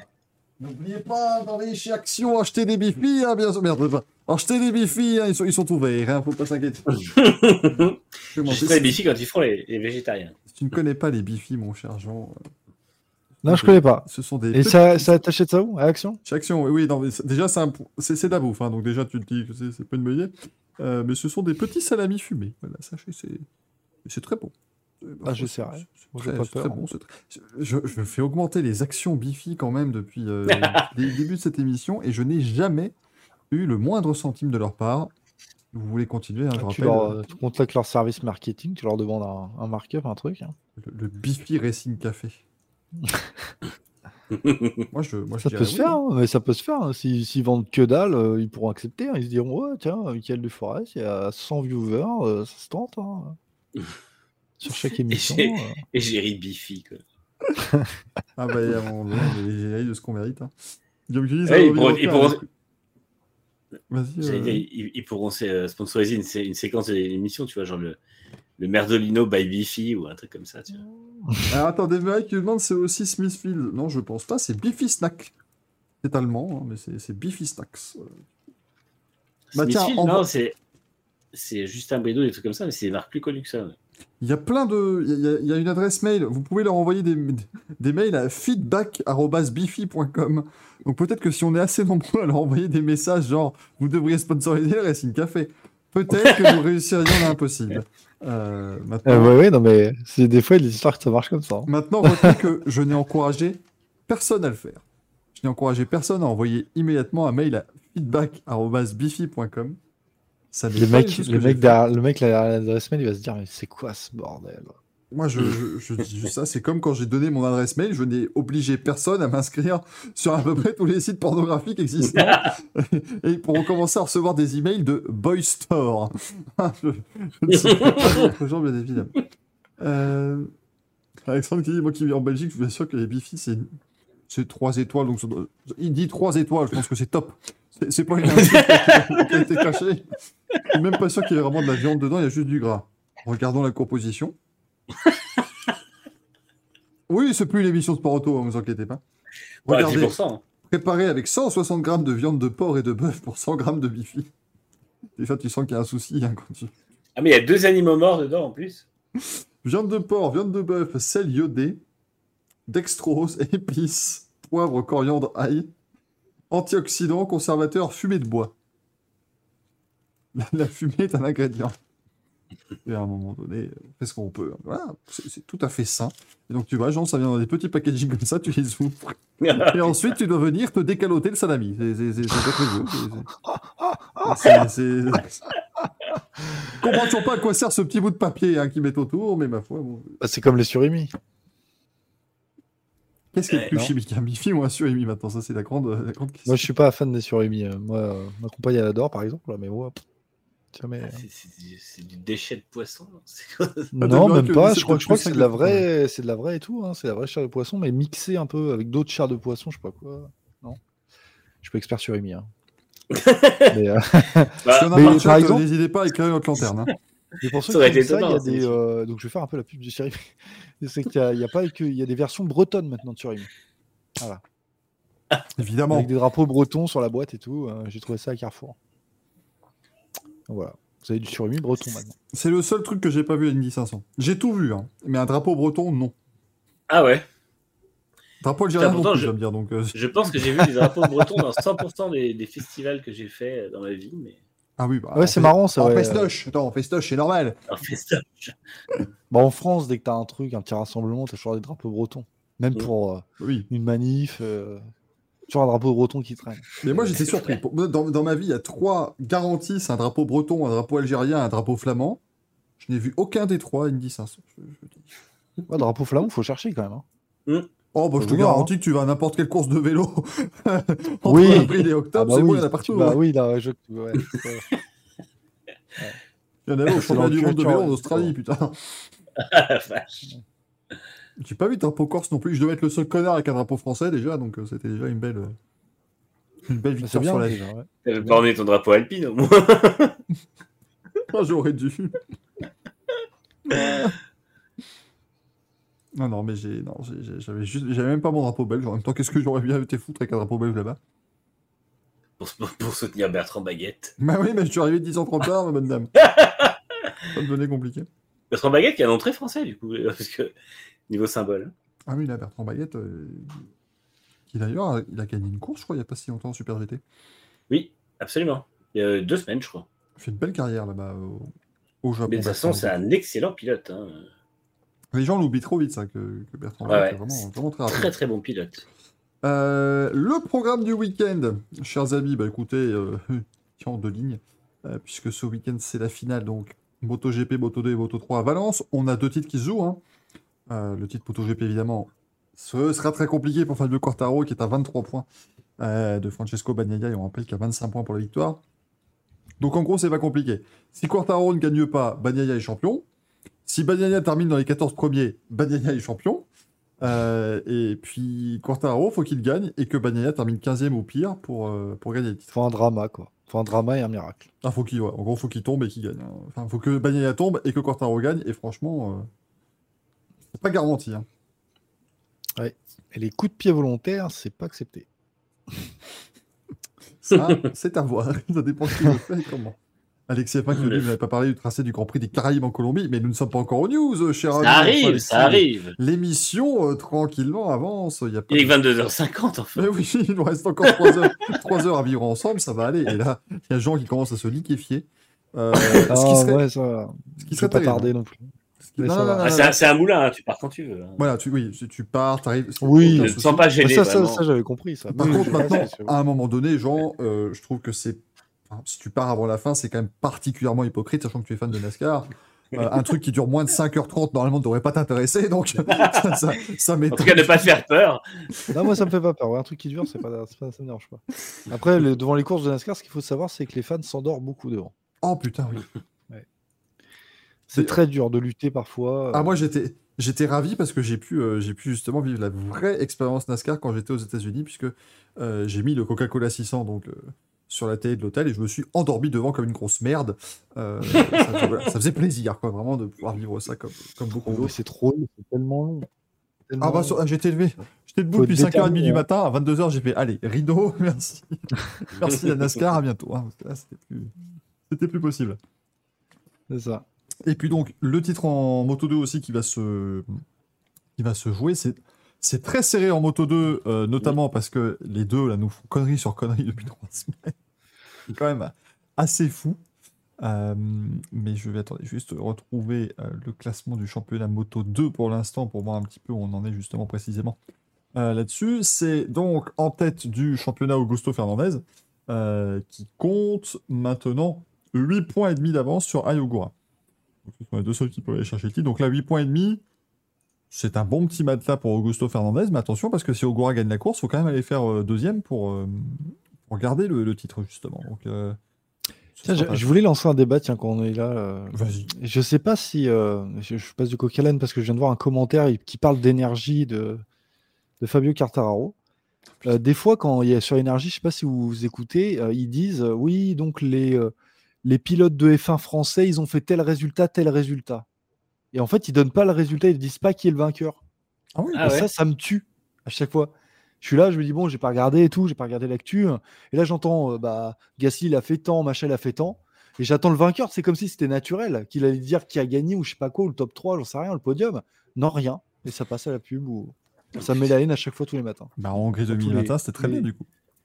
Et en Formule 1, c'est Esteban Ocon qui a gagné. Voilà Vous avez le nom du vainqueur, bande de cons.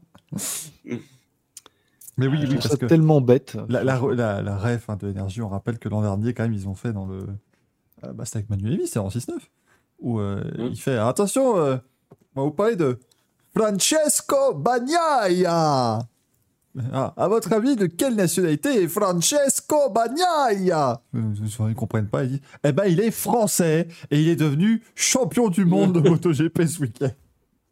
Là, tu te dis Putain, mais quand même, mais à quel point on peut être con euh, et de pas vérifier des trucs très simples quand même. Ouais, bon. c'est vraiment, c'était très facile à vérifier quand même. Non, mais c'est. C'est c'est à l'image des gens qui en ont rien à foutre. C'est juste hein, une info qu'il doit donner et puis voilà. Et puis je vérifie que dalle. Pourtant, c'est c'est simple comme bonjour, mais euh, C'est ça. c'est euh, c'est comme donner le vainqueur d'une course de F1. Putain, ça dure deux secondes quoi. Montre en main quoi. Vous êtes Ah, assis mais tu près ça tromper. du, du timing. Il pourrait se planter, donc c'est je ne peux que te conseiller sur Next Gen Auto et tu auras tous les résultats de la F1 que tu veux. Ouais, j'y passerai. Il n'y a pas de, de souci. Ouais, bon, il y a nous tellement de rappelle- sport à suivre. Euh, il, Ouais. il- il nous rappelle qu'on peut l'appeler euh, François Beignet. Parce que ça, quand même, François Beignet va devenir champion du monde. Et ça, c'est. Ça, c'est beau quand même. C'est une posto qui dit ça et le tweet de Bigard ont éclipsé la saison 2021 de leur sport respectif. Tweet de Bigard. Je sais pas si tu avais vu Jean que, que Bigard avait tweeté sur la F1. Non, Disons il a dit quoi? Il a dit quoi comme énormité? Attends, je vais, le... ah, je vais l'afficher, je vais le retrouver. Tu l'as encore? Parce que c'est quand, en fait, c'est quand Valtteri Bottas a été annoncé chez Alfa Romeo. Il a répondu Génial, Valtteri Tu es un putain de pilote, tu peux pas finir ta carrière comme deuxième couteau. Bravo. Oui, parce qu'il a pas écrit bravo, il a écrit bravo. Et merde, merde, merde. Signé JM Bigard. Parce que j'imagine? Tu vois, Valtteri? Merde. Merde, merde Ça, c'est vrai que c'est le plus grand tweet de l'histoire de la Formule 1. Et c'est fait par Jean-Marie Bigard. C'est- quand même beau. C'est aussi la raison pour laquelle, depuis un an, on dit plus bravo, mais bravo dans cette émission. hein, c'est la raison pour laquelle on veut toujours l'inviter dans Racing Café, même si Oh, l'être humain est questionnable depuis quelques temps. Mais chaque fois qu'il des fans de F1, bon, on peut, on peut s'arranger. Euh, mais voilà, je- je- j'en profite pour l'afficher de nouveau pour les quelques personnes qui ne seraient pas au courant. Bravo et merde, merde, merde. Alexandre nous dit en même temps, si vous écoutiez de la vraie musique, vous seriez sur Classique 21 et là les infos sont bonnes. En Belgique, c'est une excellente radio Classique 21. Sachez-le, ça passe. C'est radio pop, enfin pop rock, même plutôt rock rock, hein. Euh, mais ça passe tous les classiques du rock et c'est franchement top. Je, vous le conseille euh, si vous êtes. euh, si vous allez un jour sur un circuit en Belgique, mettez un petit coup de Classique 21 une fois que vous passez la frontière. C'est très sympathique. À vous. Euh, Belgique. T'as des origines belges, toi, Mickaël Ou J'ai vécu, euh, j'ai grandi là-bas, j'ai vécu mes 22 premières années là-bas. Officiellement, je n'ai pas d'origine, mais j'ai. Donc, du coup, t'as la nationalité. Même pas. J'aurais pu la demander, mais euh, flemme. Dommage. C'est- qu'au moment où je suis parti, je me suis dit, bah merde, ça aurait été cool quand même. un petit peu trop tard. Du coup, t'as dû, dû- t'as dû déjà aller à Zolder, peut-être, non? Bah, jamais, du coup. Figure-toi que j'ai fait que Spa-Francorchamps là-bas. Euh, Mais, mais j'en ai eu entendu. J'en ai entendu du bien de Zolder. Faut dire que c'était plutôt Ah, sympa. c'est pas mal. C'est vraiment pas mal. Comme si c'est en Belgique, vérifier vos suspensions avant de prendre l'autoroute. Ça, c'est une merveille. hein. Bah, je dirais que c'est plus vrai maintenant. Pour y être allé récemment. euh, Quand tu passes l'autoroute, l'autoroute est neuve. hein. Maintenant, c'est plus, c'est plus le Oui, chaos. 100 Bon, mètres. c'est encore un peu le bordel à certains endroits, mais euh, avant, tu passais la frontière, bam, t'avais direct la- l'autoroute grise claire avec tous les trous. Maintenant, c'est fini ça. Ça, c'est en Italie aussi. Quand tu passes la frontière, euh, tu fais moins de 2 km, tu es sur un espèce de champ de bataille à la place de l'autoroute. Ouais, moi, j'avais. euh, Sur la, la route que je prenais là, en, venant, en venant du Mans, il y a un moment donné, je te jure, il y a le panneau avec marqué Belgique avec les étoiles là-dessus. Là. Mhm. Et tu as. Ah, Belgique Boum Ah oui, Belgique, effectivement. Accueilli par un trou. C'est, voilà, peut-être qu'ils l'ont laissé exprès, je sais pas. Et bah, du coup, vu que tu as vécu en Belgique, tu, euh, tu, tu connais la taxe de roulage, du coup? Bien sûr. Voilà, si tu peux expliquer, euh, vu que tu as été belge, en quoi ça consiste et comme quoi c'est scandaleux? T'achètes une voiture, tu es content. Une voiture. Bah, pour avoir le droit de t'en servir sur la route, faut que tu payes une petite taxe tous les ans quand même. T'as le droit. Tu ne peux rouler Ouais. que si tu payes une petite taxe. C'est ça. Et la taxe est proportionnelle à ta puissance de véhicule. C'est ça. En fait, tu, tu payes déjà plus cher d'assurance quand tu as un véhicule plus puissant. Mais en plus, tu payes une taxe de roulage plus forte. Donc c'est euh, assez, euh, assez sympa. Quoi. Moi, quand j'ai appris ça, j'étais sûr que pourtant la Belgique, je connais, hein, mais euh, putain, j'ai fait ouah, ouais, tous les, tous les ans, putain, il vous saigne. Bon, Tous les ans, c'est aussi en raison du fait qu'il n'y a pas de payage et tout, mais euh, ouais, mais tous les ans, on recevait notre petite taxe de roulage. Bien sympathiquement. Euh, Ouais. Un peu comme la vignette à l'époque, effectivement. Mais, mais tu vois, les, les systèmes de vignettes, c'est souvent aussi, euh, maintenant plutôt pour les camions, ce genre de choses, tu vois, c'est des, c'est des, des- des- des parties de la société très précises. Avant, la, la taxe de roulage, il n'y a aucun souci. Alors, tout le monde y est. euh, limite, tu as une poussette, tu as une taxe de roulage à payer. Enfin, voilà, il n'y a pas de, y a pas de souci. Buckley, ils font ça pourquoi C'est un gage? Mais je ne sais pas. je ne sais pas. pas mal la remarque, je vois trop que le Déjà qu'ils ont- Déjà qu'ils ont, euh, ils ont des taxes, euh, ils ont également la taxe, qui est une taxe soda, euh, sachez-le, euh, qui, a, qui a augmenté deux fois ces trois dernières années, d'ailleurs, comme ça, c'est c'est gratuit. Euh, toujours sympa. Barbara qui nous dit aller en Suisse pour des belles autoroutes. Forfait annuel en plus. Ouais. Aux États-Unis aussi. Hein. Elles sont limitées à 90, mais elles sont très bien. Mais c'est bizarre là-bas parce que tu as des espèces d'autoroutes, tu as les highways, les freeways, du coup, euh, Ouais, T'as des- complètement- les autoroutes sont limitées à 90, mais c'est un peu pourri. Quel emmerdement. Ouais, mais tu vois les mecs, ils roulent lentement, tu fais ouah, tu dois t'endormir. hein. Putain. Mais qu'est-ce que tu te Tu fais chier là, que les mecs qui pètent un câble, tu te retrouves sur euh, 1320 vidéos, là, je sais pas. Tu sais, je sais pas si vous connaissez. Tu regardes les mecs qui roulent avec des, des Nissan GTR de 1300 chevaux, là. Tu comprends qu'ils pètent un câble, les gens. Non, mais tu sais, t'es là, t'es, t'es là, sur la bande de droite de ta, de ta 2 fois 8 voix, là, aux États-Unis, perdu, et tu dis, Surtout que les flics, ils blaguent pas, t'as pas envie de jouer. je mais pense, non, hein. tu veux pas faire une, une excès de vitesse parce que tu sais pas où ils sont Non, c'est, c'est assez, assez incroyable. Un accent de la taxe TV. Alors, ça, on l'avait aussi, hein, la taxe télévisuelle en soi. hein, Il y a la, la redevance télé. On l'a aussi en France. hein. Enfin, on l'avait, puisqu'elle a été supprimée. quand même, quand même génial. hein, ça. On supprime le, le meilleur moyen pour, le, pour France Télévisions d'obtenir de l'argent. C'est plutôt chouette. hein. Pour Radio France aussi. Du coup, on pourra pas faire le Racing Café sur, euh, sur France Télé ou Radio France. du coup, il faut du budget maintenant. on, on- on mériterait tellement France Culture. Ah, du coup, euh, Désolé. euh, du coup, ils vont en mettre de la pub, peut-être, non France Télé. Je sais pas bah, si ils en ont le hein, déjà, mais. euh, ils 20 ont pas le droit en fait. En fait, techniquement, ils n'ont pas le droit de mettre de pub pendant un programme. Enfin, sauf le Tour de France, où t'en as 75. Mais, euh, mais ouais, c'est assez. France 2 crypté, ça arrive, ouais. Avec de la neige. Guil qui dit pourquoi 120 de limitation, vous pouvez pas augmenter à 130 Pourquoi pas? Ah, bonne question. Mais, mais oui, c'est vrai, en Belgique, ouais. Et, euh, euh, je trouve que les gens, pour y aller bah, du coup pour Azolder, ils, ils roulent vraiment tranquille. Donc euh, c'est apaisant. Parce qu'en France, c'est vraiment énervé, quoi. En même temps, pourquoi d'ailleurs 120 et pas 130 Parce qu'à 130, tu pètes encore plus tes suspensions.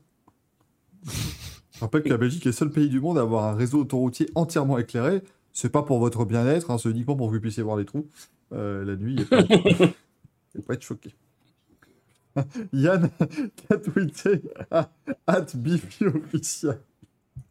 Can you sponsor the famous motorsport show Racing Café? Ah ouais, si on les tag sur Twitter, les mecs ils vont se dire, mais c'est quoi ce bordel? Ça a été lancé. Nos amis allemands vont-ils nous, nous sponsoriser? J'espère recevoir un DM euh, très prochainement. Si, si on reçoit un DM, ce sera dans les news. Oh là là, quelle transition Le petit jingle et on va parler news. Noah Gregson qui a dit sur Ty Gibbs, c'est juste mon opinion, hein, mais je l'aime pas. Point. ok. Beaucoup, de choses- beaucoup de gens disent ça de toi aussi, euh, Noah. Noah Gregson, faudra qu'on lui remette quelques, quelques merdolinos aussi à l'occasion, parce que quand même, il est. Il mérite. Il est Ouais, assez des détestable. fois. Et franchement, il aurait dû l'avoir pour Road America, mais 100 fois. Quoi. Je sais pas si on Et Booba Wallace, j'imagine que vous lui avez mis, non? Non, on été- pas mis. ça va, on a été sympa sur Boba Wallace. Oh, Vous aurez pu lui mettre. Hein. Euh, Parce que et connard abru- sur ce move. Quel mais, abruti, franchement. euh, On a beau été pas faible. mal. Pourtant, je l'ai- je l'aimais je l'aimais bien et je me disais, avec sa victoire à Canton en plus, je me disais, au, mo- au même moment, je regardais la course. hein.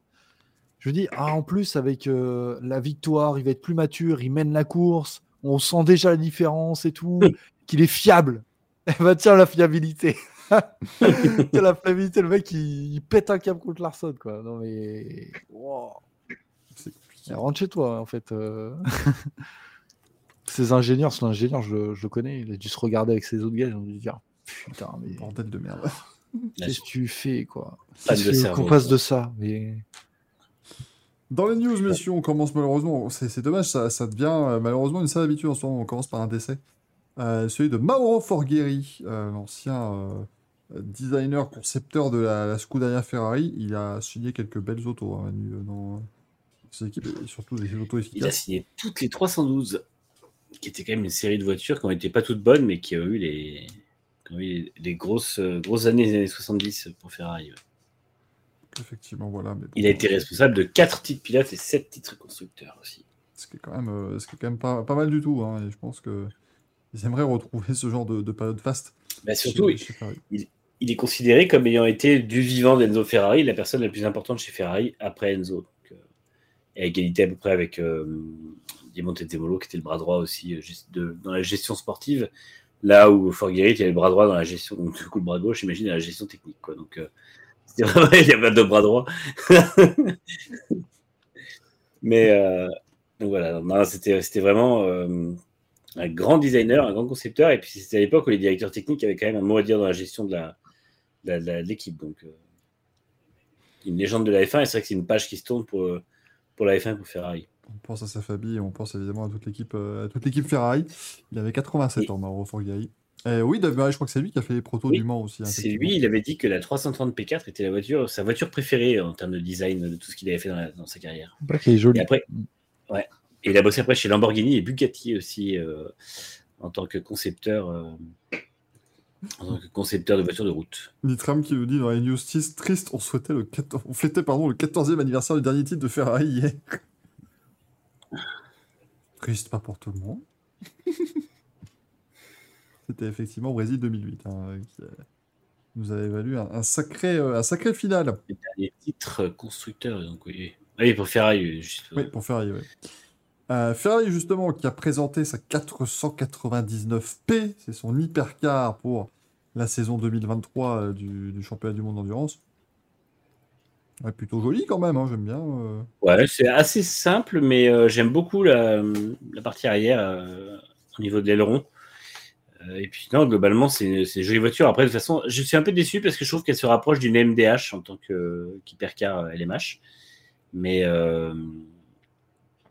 mais ça reste très joli, ouais, quand même.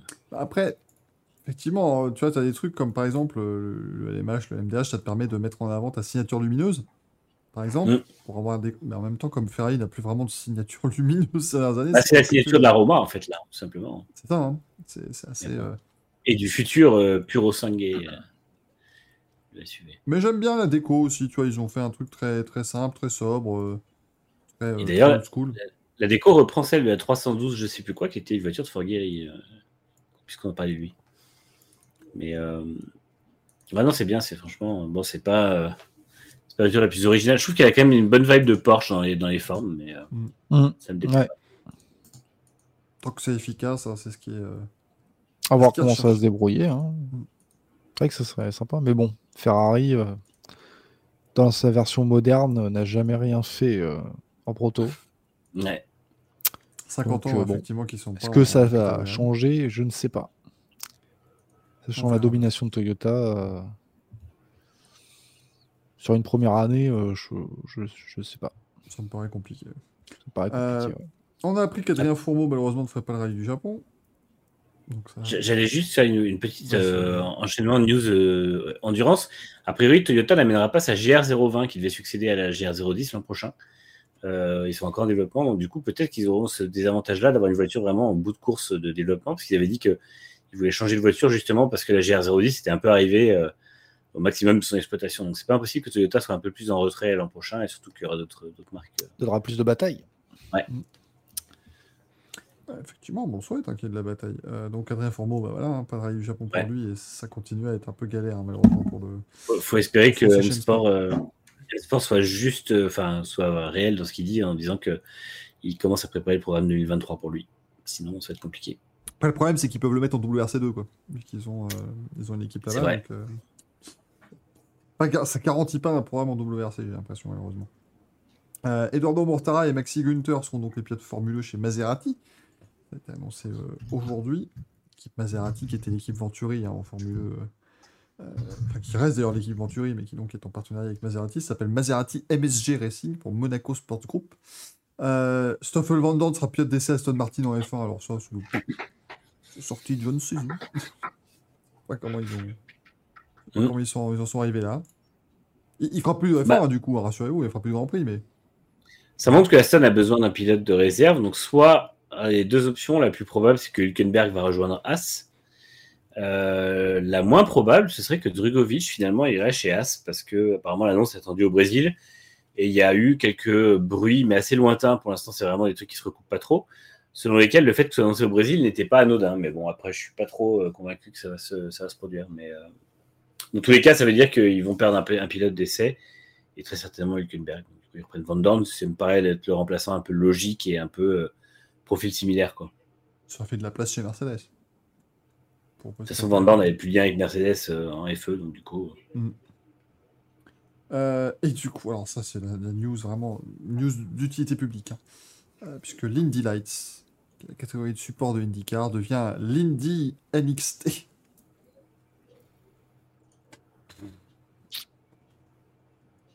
C'est- bien parce que IndyCar prend des, tu vois, vraiment des mesures fortes pour euh, essayer de redevenir euh, hype et tout. C'est bien. c'est vraiment- nul comme nom. c'est. Pas trop d'intérêt. Non, mais ça me. Enfin.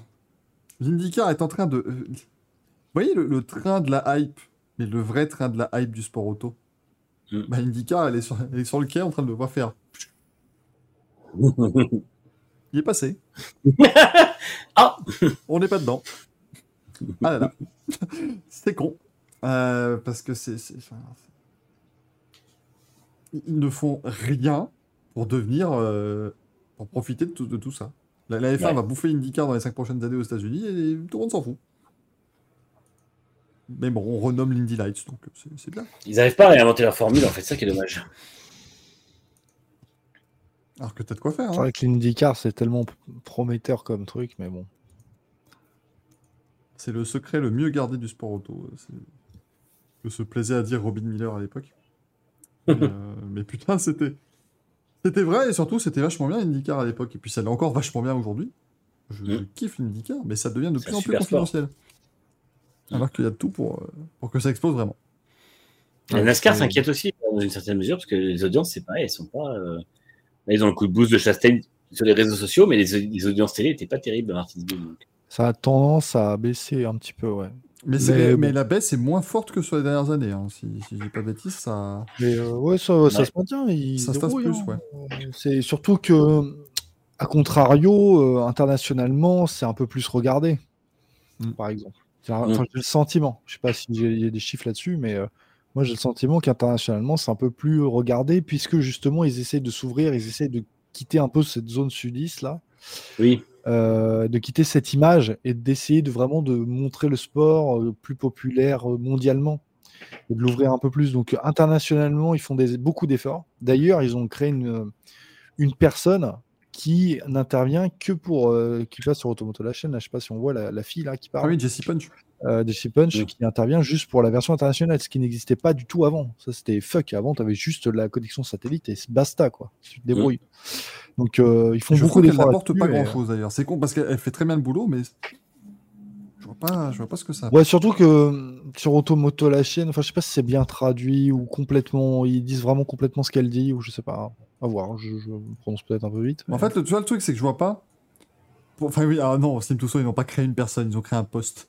Et, Ouais. et Jessie Punch est venue, elle a, elle a passé un casting, on dit bah voilà, vous êtes engagé. C'est comme ça que ça s'est passé. Euh, mais, mais le truc, c'est que aux États-Unis, il n'y a pas besoin en soi, tu vois. t'as- Enfin, tu as le through the field où tu as à chaque fois un des pit reporters qui disent bah, le premier, il lui arrive ça, le deuxième, il lui arrive ça, tu, tu donnes. Mais elle, en fait, elle te donne le résumé de la course, mais c'est pas obligatoire, quoi. C'est. Ouais, mais bon, c'est mérite d'être là, quoi. ah oui, non, Ouais. mais voilà, encore une fois, elle fait bien le boulot. euh, C'est la fille de, de Jerry Punch, qui était euh, reporter de, de très très grand talent. Et un médecin, qui a sauvé Rusty Wallace quand même. Donc, euh, de toute façon, on n'est pas. euh, les- les Allez, paroles- Driven. Ah, Driven. Ah, non, mais arrêtez. Driven, c'est merveilleux. Euh, Moi, ce qui m'a tué dans ce film, ce qui me tue, c'est le moment où il pète la suspension, je sais pas quoi, t'as une animation dégueulasse. Non, mais attends. J'ai j'ai des news sur Driven. Alors, ça tombe bien, il y a des news. Enfin, des news. J'ai redécouvert ça en écoutant le, le podcast, l'excellent podcast d'ailleurs, Dinner with Racers. Vous connaissez pas ça, c'est une merveille, c'est en anglais, mais c'est une merveille. Euh, qui était consacré donc à Paul Page, qui est le, qui est le commentateur historique de IndyCar et qui est le commentateur dans Driven. Ah oui, Alors, déjà, le monsieur n'est pas, n'est pas au générique. oh, putain. c'est pas forcément grave pour lui. Mais il a dit en fait, euh, lui avait, avait vu en fait la première version. Parce que nous, ce qu'on a vu, c'est pas une V1, hein, c'est- une version qui a été retravaillée.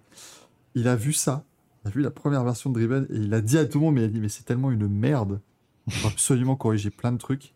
Parce qu'il a, il a, il a, il a noté deux scènes. La première scène, euh, vous vous en souvenez forcément parce qu'on l'a regardé avec Manu en stream en fait, un genre. Donc euh, tous les gens qui nous écoutent, il y en a beaucoup qui l'ont regardé avec nous, donc ils voient de quoi on parle. Mais la fameuse scène où Memo Moreno a son terrible accident en, en Allemagne, il atterrit dans un lac et le lac explose. Enfin, c'est c'est terrible. bon. et en fait, Paul Page nous raconte que ce qu'on voit, qui est une explosion gigantesque, c'est la version édulcorée. La vraie explosion, mais machin, c'est un champignon nucléaire, le truc. C'était du Michael Bay, quoi, le truc. Vraiment, ça explosait, mais de manière. Et, Ah, le, et le pire du pire, et là, quand il, quand a dit ça, moi, je ne pouvais pas y croire, c'est qu'il y a une scène où les, les pilotes vont amener leurs enfants à la crèche qui est sur le circuit.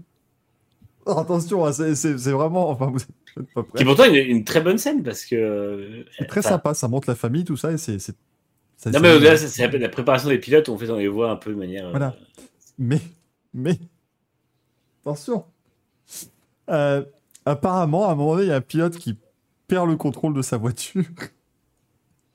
Et la voiture arrive dans la crèche Enfin, ils sont en train de jouer sur le truc et apparemment, tu vois pas. T'assistes à un meurtre d'enfant. Mais Il n'y en a non pas un qui leur a dit Mais attendez, les gars, on peut pas faire ça. C'est pas. Enfin, c'est pas. Et il aurait été super hardcore ce film. Ils auraient dû faire un truc. Genre, Memo Moreno, il fait mourir dans le lac, il fait mourir des enfants, tu sais, genre Driven, mais genre. Driven's Fatality, quoi. Et il disait Paul Page parce qu'ils ont fait du coup. euh, le, le- le film est sorti. C'est quand même merveilleux. En plus, tu peux pas profiter de meilleure pub. Le film est sorti le week-end de la course de cartes du Texas en 2001. Course qui est célèbre pour ne pas avoir eu lieu parce que les pilotes euh, tombaient dans les pommes à cause des forces G. Et vomissent. Donc déjà, Mais quelle c'était- course Quelle course Au Texas en 2001. Ah oui. En fait, ils roulaient au Texas, mais à 235 miles à l'heure, donc les mecs, ils étaient comme ça. Et ils ont Ils fait un des meeting des pilotes. des. Parce que les pilotes disent non, non, mais c'est bon, je suis un bonhomme. Et là, ils ont fait un meeting des pilotes, ils ont dit bon, les gars, ça ne sort pas d'ici. Personne, il n'y a pas une caméra, il n'y a pas une fuite, rien. Combien d'entre vous ont eu les têtes qui tournent et tout après sortie de la voiture? Et il y en a 24 sur 26 qui ont fait moi. Là, ils se sont regardés, ils ont fait ah Eh ben, Bon. on est mal barré. Est-ce Euh. que c'est. On va peut-être arrêter. hein. Et donc, ils ont, ils ont tous stoppé. Et donc, déjà, il y a ça. Et il a dit, Paul Page, lui, il était l'un des seuls à avoir vu le film avant, mais ils ont organisé pour le paddock une projection privée du film, où tout le paddock s'est rendu. Et lui, il était comme ça, tu vois, dans son siège. Et au fur et à mesure du film, il a fait. Parce que c'était. Enfin, Oh, il est pas terrible. hein. Ils sont sortis de là, quand même. Le, le- le paddock entier du kart a dit quelle grosse merde. Ouais. Quand même con, quoi. Euh, et ça a failli être un film sur la Formule 1, on vous le rappelle.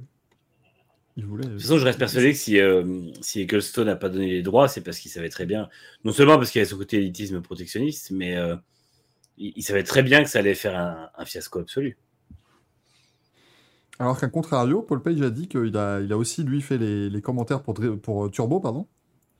Et lui, par contre, il a, il a vraiment beaucoup aimé.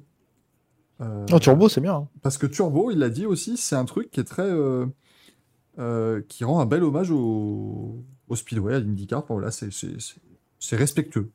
Et je crois, alors pas des si de Que n'est conneries, pas Driven. Si vous regardez la grille euh, lors du film Turbo, je crois qu'il y a des vraies voitures. Tu sais, normalement, ils utilisent des faux sponsors, machin, Oui. mais je crois qu'il y en a des vrais. Et il y en a, il y a une voiture du film qui a ensuite été mise sur une vraie voiture. Euh, Ah. La voiture Sonoco, Tony Cannon l'a pilotée un peu plus tard dans la saison, euh, euh, quand, quand le film est sorti. Donc c'était assez, euh, assez sympathique. Mais vraiment, quand il a dit. Alors j'aime beaucoup parce que dans Dinner with Racers, ils appellent ça le documentaire Driven. il arrive en disant ah, tu, tu as tourné dans un documentaire euh, qui est sorti en 2001 qui s'appelle Driven, un documentaire euh, très sympa. Avec Dominique Chapat, arrêtez.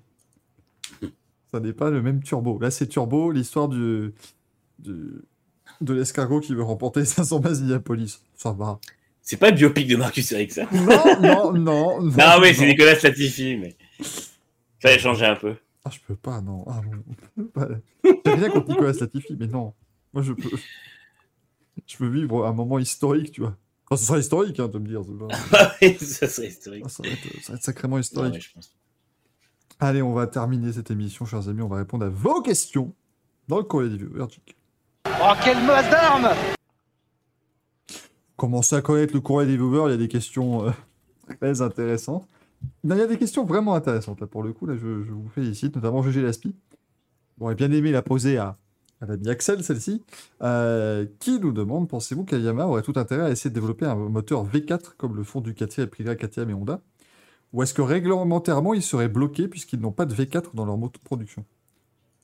Alors, ça, je pense pas. Je, je pense que tu as le droit de faire ce que tu veux, vu que ce sont des prototypes, de toute façon. Oui. Et que ce serait certainement mieux, effectivement. Le 4 en ligne, ça a plus l'air de, de vraiment fonctionner. hein. Mm. Il y a Suzuki qui arrive un peu à faire quelque chose, mais ils sont plus là. Ouais, c'est ça. Et non, je pense pas qu'il y ait d'interdiction. euh. Ouais, réglementairement, je pense pas. Euh, on a une question de Jean-Luc Cassoulet. Parce que. Qui nous demande, je me demandais, comment se passent les interviews de pilotes et team principal qu'effectue Manu pour Next Gen Auto? Et ben souvent, c'est en, bah, en visio. euh, des demandes de presse et tout ça. Généralement, c'est les jeudis de Grand Prix, puisque c'est euh, là où euh, ils ont le plus de temps. J'avais fait une interview d'Ocon qui était sur un lundi. C'était le lendemain. C'était juste avant les tests de Abu Dhabi. C'est entre le Grand Prix et les tests l'an dernier. Mais sinon, oui, généralement, c'est le jeudi. Et puis voilà, c'est 10-15 minutes. euh, certaines équipes demandent d'envoyer des sujets avant, d'autres non. Donc après, bah voilà. Le problème, c'est que ça reste très langue de bois quand même. Il faut essayer. Enfin, moi, j'aime bien. Parler sur des trucs un peu moins. Je, je parle pas trop d'actu chaude parce que finalement, l'actu chaude, ils sont tous très euh, froids, paradoxalement. Je préfère euh, partir sur des sujets un peu plus euh, de fond, sur leur approche du, truc et tout ça. Donc c'est plutôt sympa. Et puis après, ça dépend. Ils sont globalement les pilotes sont sympas. Il y a certains qui sont beaucoup plus expéditifs que d'autres. Mais j'ai eu, bah, après j'ai eu par exemple Joe au début d'année et on voyait très bien que lui était tout nouveau parce que à chaque fois que je posais une question et qu'il commençait à répondre, il regardait directement la personne de, de, de la presse pour voir s'il il lançait bien sa réponse. Donc c'était marrant. Ça se voyait très clairement. Et puis, euh, alors qu'à l'inverse, un Tsunoda que j'ai eu euh, pendant sa première saison était beaucoup plus euh, relax. Mais je pense que lui, il a vraiment rien à foutre de rien. C'était assez marrant. Mais voilà, après, euh, non, ils sont plutôt globalement sympas. Perez, j'avais eu Perez, par exemple, qui était un peu froid. Là où Verstappen était hyper sympa en interview. Donc, comme quoi, c'est. les Ah, images sont pas hein. toujours. Ouais, L'image qu'on leur colle n'est pas toujours la bonne. Mais c'est intéressant et euh, c'est toujours des interviews courtes, je pense. euh, ouais, c'est proposent- jamais c'est ça. jamais long. hein. Non, tu, peux- tu peux avoir des interviews longues, mais euh, c'est plus rare et euh, ce sera négocier, Team je pense. Les pilotes, c'est compliqué, ils ont trop de, trop, enfin, ils ont pas assez de temps. Les, les directeurs d'équipe, tu peux, tu peux décrocher un peu plus longtemps, mais ça restera euh, sur un week-end de Grand Prix, ça dépassera jamais 15 minutes quoi qu'il arrive. Et je suis Déjà, c'est bien. que en F1, ils demandent pas systématiquement les sujets, tu vois. Bah ouais, des ça grosses dépend, équipes, euh, euh, je m'attendrais à ce qu'ils demandent systématiquement un truc. euh, Ouais, ils demandent les thématiques globalement, mais pas spécifiquement les questions. Par contre, euh, ouais, après tu, tu vois qu'ils sont. Enfin, moi c'est vrai que je, je parle jamais, tu vois, typiquement, tu vas, tu vas pas parler budget, tu vas pas parler des trucs comme ça parce que tu sauras, ils tu sais peuvent- qu'ils de toute façon, ils peuvent pas te répondre. ils- Non.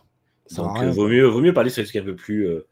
J'aime bien parler un peu des décisions qu'ils ont prises, revenir dessus, et, des trucs où tu sais qu'il n'y a plus vraiment de, de, de langue de bois dessus, et puis qu'ils ont un peu plus de liberté pour en parler. Donc après, Ouais, sinon, il faut parler des gens valeur qui- derrière. Ouais. Mm. Il si tu parler- arrives sur l'actu chaude, ouais, tu, tu vas avoir la réponse bateau qui donne à tous les journalistes au final. Ça. Donc t'apportes pas de grosse valeur. Alors que si tu arrives à dénicher un petit truc, euh, finalement, qu'ils ont un peu plus le droit de parler, tu arrives pile à l'entre-deux où ils ont le droit, pas le droit, et Ouais, ça. t'arrives à tirer un truc, là t'es content. Et ouais, j'ai eu euh, par exemple euh, Schumacher cette année, et c'est vrai que lui qui était un petit peu dans une situation compliquée, euh, finalement quasiment toutes les. Enfin, l'interview n'a pas été géniale parce que même les questions un peu plus froides, il bottait quand même rapidement en touche, où il était assez, assez court sur ses réponses. C'était pas, on sentait que c'était pas le, le- le moment en fait de faire une interview, et quand tu tombes sur un truc comme Ouais. ça, bah, tu, tu tires pas des propos géniaux. C'est c'est Bah. dommage. Même pour toi, c'est pas une trop bonne expérience que tu te dis, bon, j'aurais peut-être aimé voir Mick Schumacher sous un autre jour. Ouais, c'est ça, c'est ça, dans, C'est dans ça, un autre quoi. moment. Ouais. Et puis bon, le jeudi, ils sont tous. euh, Le problème du jeudi, c'est qu'ils ont euh, les interviews en médiapen, donc euh, sur le circuit, ils ont les interviews en visio, les interviews en conférence de presse, parfois les interviews avec les sponsors. Et en fait, du coup, si tu poses des questions assez euh, bateau sur l'actu, vraiment, euh, bah, ils, ont répondu 4-5 fois. Donc en fait, et ils sont même saoulés par la question et tu vois que ça avance pas. Donc c'est vrai que c'est pas. euh, Ça me fait penser à quelle bouche Nope. Nope. C'est ça. Dans- le cœur. Non. c'est génial ça. Dans le cœur. Everything is great. Suivant, next. Et puis t'es là, il jette sa bouteille. Genre. Il faudrait qu'on ait quelle bouche dans le Racing Café. Ouais. Je pense que ça pourrait être très drôle. Euh, on Non, a mais c'est vrai, quand les mecs ils font que ça, ça doit être chaud. hein. Pour eux, même pour eux, Ouais, se mettre à leur place, tu te dis le mec il a Ah, c'est vrille en fait. Bah, c'est pour ça, moi, j'essaie- c'est vrai que j'essaie toujours de poser des questions où j'espère qu'ils les ont pas eu ou pas eu depuis un moment, ou tu vois, Mm. des trucs, euh, histoire qu'ils aient un peu de choses à dire. Et c'est vrai que quand tu le fais, que tu fais vraiment des questions, euh, bah, ce que j'appelle un peu froides, tu vois, des trucs vraiment un peu plus euh, distants de l'actu, tu vois qu'ils sont plus ouverts à en parler et tu as des réponses qui sont plus longues, plus constructives, et souvent, tu as même plus de dialogue qui se lance avec. J'avais eu Latifi notamment, qui est, alors lui, pour le coup, c'est un des plus adorables que j'ai eu, et c'était euh, un mois après qu'il a marqué les points en Hongrie. Et du coup, on a parlé un peu de ça, un peu de sa carrière. On est revenu sur 2020 parce que ses débuts avec le Covid étaient compliqués et tout ça. Et pour le coup, ça a été quasiment une discussion plus qu'une interview. Donc c'était vraiment cool. Quoi. C'est chouette ça. Mm. Euh, on a Bruce Lee qui nous euh, dit que dans Grand Prix, dans le Racing Café de la semaine dernière, vous aviez évoqué la possible, enfin, le possible intérêt de la FOB et de Liberty Media de se passer de la FIA. Je suis persuadé que ce scénario est clairement étudié depuis au moins un an et personnellement, je trouve inadmissible que le fleuron de la course automobile reçoive un Merdolino hebdomadaire. Parce qu'on le donne effectivement à chaque fois à la F1 et à la FIA, hein, quasiment. Dans quelle mesure est-ce envisageable et réalisable d'avoir donc la F1 qui poursuive sans la FIA Comment la FIA tient la Formule 1 par les couilles, à moins que ce ne soit l'inverse? Je veux bien ton. Alors, pour moi, jusqu'à il n'y a pas longtemps, la FIA tenait la F1 par les couilles parce que la F1 n'était pas forcément quelque chose, un produit très vendeur. Les équipes étaient un peu à la ramasse au niveau financier et euh, la FIA donnait un prestige et un cadre sécuritaire sur le, sur le fonctionnement de la F1. Aujourd'hui, c'est l'inverse. Aujourd'hui, la F1 est devenue un produit commercial à succès. Les équipes euh, Ferrari a engrangé cette année 375 millions de revenus qui sont de sponsors, uniquement sponsors. C'est Franck qui m'a dit ça tout à l'heure sponsors et euh, droits télé. Donc, t'imagines que s'ils ont gagné juste ça comme ça, il y a après tout ce qu'ils ont, le merch, tout ce qu'ils ont sur l'opérationnel global qui rentre, et tout. Et euh, aujourd'hui, les équipes de F1 vont valoriser à un milliard dans pas longtemps. Plus personne ne veut vendre. Hein. C'est pour ça que Gina s'est passé de euh, je vais me débarrasser de mon équipe à je ne vendrai pas. Euh, c'est pour ça que Sauber a refusé une offre à 650 millions de, de Andretti. Et, euh, et aujourd'hui, clairement, la F1 aurait les moyens de se passer de la FIA. Après, ça mettrait une concurrence. On sait que c'est toujours un risque. On pense notamment au split de l'IndyCar, enfin du kart et de, l'IRL, qui avait fait beaucoup, beaucoup de mal. Et en fait, la F1 serait pas à l'abri de ça. Donc, euh, tout le monde a intérêt à ce que ça, euh, à ce que ça n'arrive pas, parce que le, championnat parallèle créé par la FIA serait sûrement pas très bon. Et la F1 perdrait quand même ce côté, euh, bah, euh, enfin, la FIA a quand même pignon sur rue sur beaucoup de, de sujets et notamment sur les sur, beaucoup de sujets globalement. Et encore une fois c'est eux qui actuellement régissent le, le, le, règlement les règlements. Ça veut dire qu'il faudrait tout réécrire. Donc c'est compliqué. Mais clairement je pense que par contre c'est des menaces qui ont déjà eu lieu. Et je pense que euh, Dominicali est en mesure aujourd'hui de mettre un coup de pression par semaine à, Mohamed Ben Sulayem qui est le président de la FIA sans avoir de, de risque de surprendre un retour. Et je pense que la FIA si la FIA brasse comme ça à faire des correctifs de règlement une semaine plus tard, à changer des trucs, à um, communiquer à fond euh, la transparence et tout ça, c'est parce qu'ils savent que la F1 ne laissera rien passer et qu'au moindre, euh, au moindre euh, truc un peu critique qui va, qui va se, se, passer, de toute façon, la F1 peut se barrer. Mais bon, c'est vrai que ce serait quand même risqué pour tout le monde. Mais globalement, oui, la F1 tient la FIA par les couilles, c'est pour répondre au sujet, même si personne n'admettra et que pour l'instant, ils essaient de tous faire en sorte que ça ce soit en, tout le monde soit en bon terme, et c'est normal, puisque l'objectif, c'est que ça fonctionne. Un mariage de circonstances, mais bon, qui, tout le monde a intérêt à ce, que, ce qui fonctionne. Qui a, qui a de quoi fonctionner, en fait, parce que la FIA a quand même. La FIA est un organe qui, qui a vraiment beaucoup de, de, de, gens hyper calés dedans, euh, et euh, qui, a, qui a les moyens, en fait, d'offrir un cadre réglementaire et euh, à la F1 qui, qui, est vraiment parfait. Donc, il faut, il faut qu'ils arrivent à trouver une entente, mais c'est vrai qu'aujourd'hui, la FIA n'est pas au standard de la F1 et surtout que la F1, du coup, en prend pour son grade dans son image, et ça, c'est pour Liberty Media, c'est hors de question. Marie-Jean Balek qui a aussi tweeté Hey, Biffy Official, the world famous Michael Duforest from Racing Café, do some advertising for your product. Could you please sponsor the show? The show is the real train de la hype every jeudi soir on Twitch. J'imagine le, le, CM demain qui va voir les trucs, il va, il va envoyer le service commercial, genre bon, bah, je sais pas si ça vous parle, mais j'ai eu deux tweets comme ça hier. Continuez de C'est sûr, hein, si c'est sûr, avec... les mecs ils vont, ils vont débriefer, ils vont se dire, mais c'est quoi ça S'ils se réveillent avec 15 tweets, c'est Bifi, B-I-F-I underscore attends, official. Attends. Je vais, je vais retweeter un truc, moi. Ce qui est drôle, c'est que si ces gens-là regardent l'émission, ils vont te voir décaloter un bichi en direct, et ça, quand même, c'est. Bah, euh, tu voir, mais tu vois, ils sont, pas, ils sont pas suffisamment connus. De toute façon, ils vont te faire un petit truc, genre, ouais, on vous donne 100 euros euh, si vous parlez attends. un peu de Bifi. Attends, Manu, attends, je vais me flouter. Hop, Manu Putain, mais c'est encore plus flou, connard Comment c'est possible? Normalement, ça. Saloperie.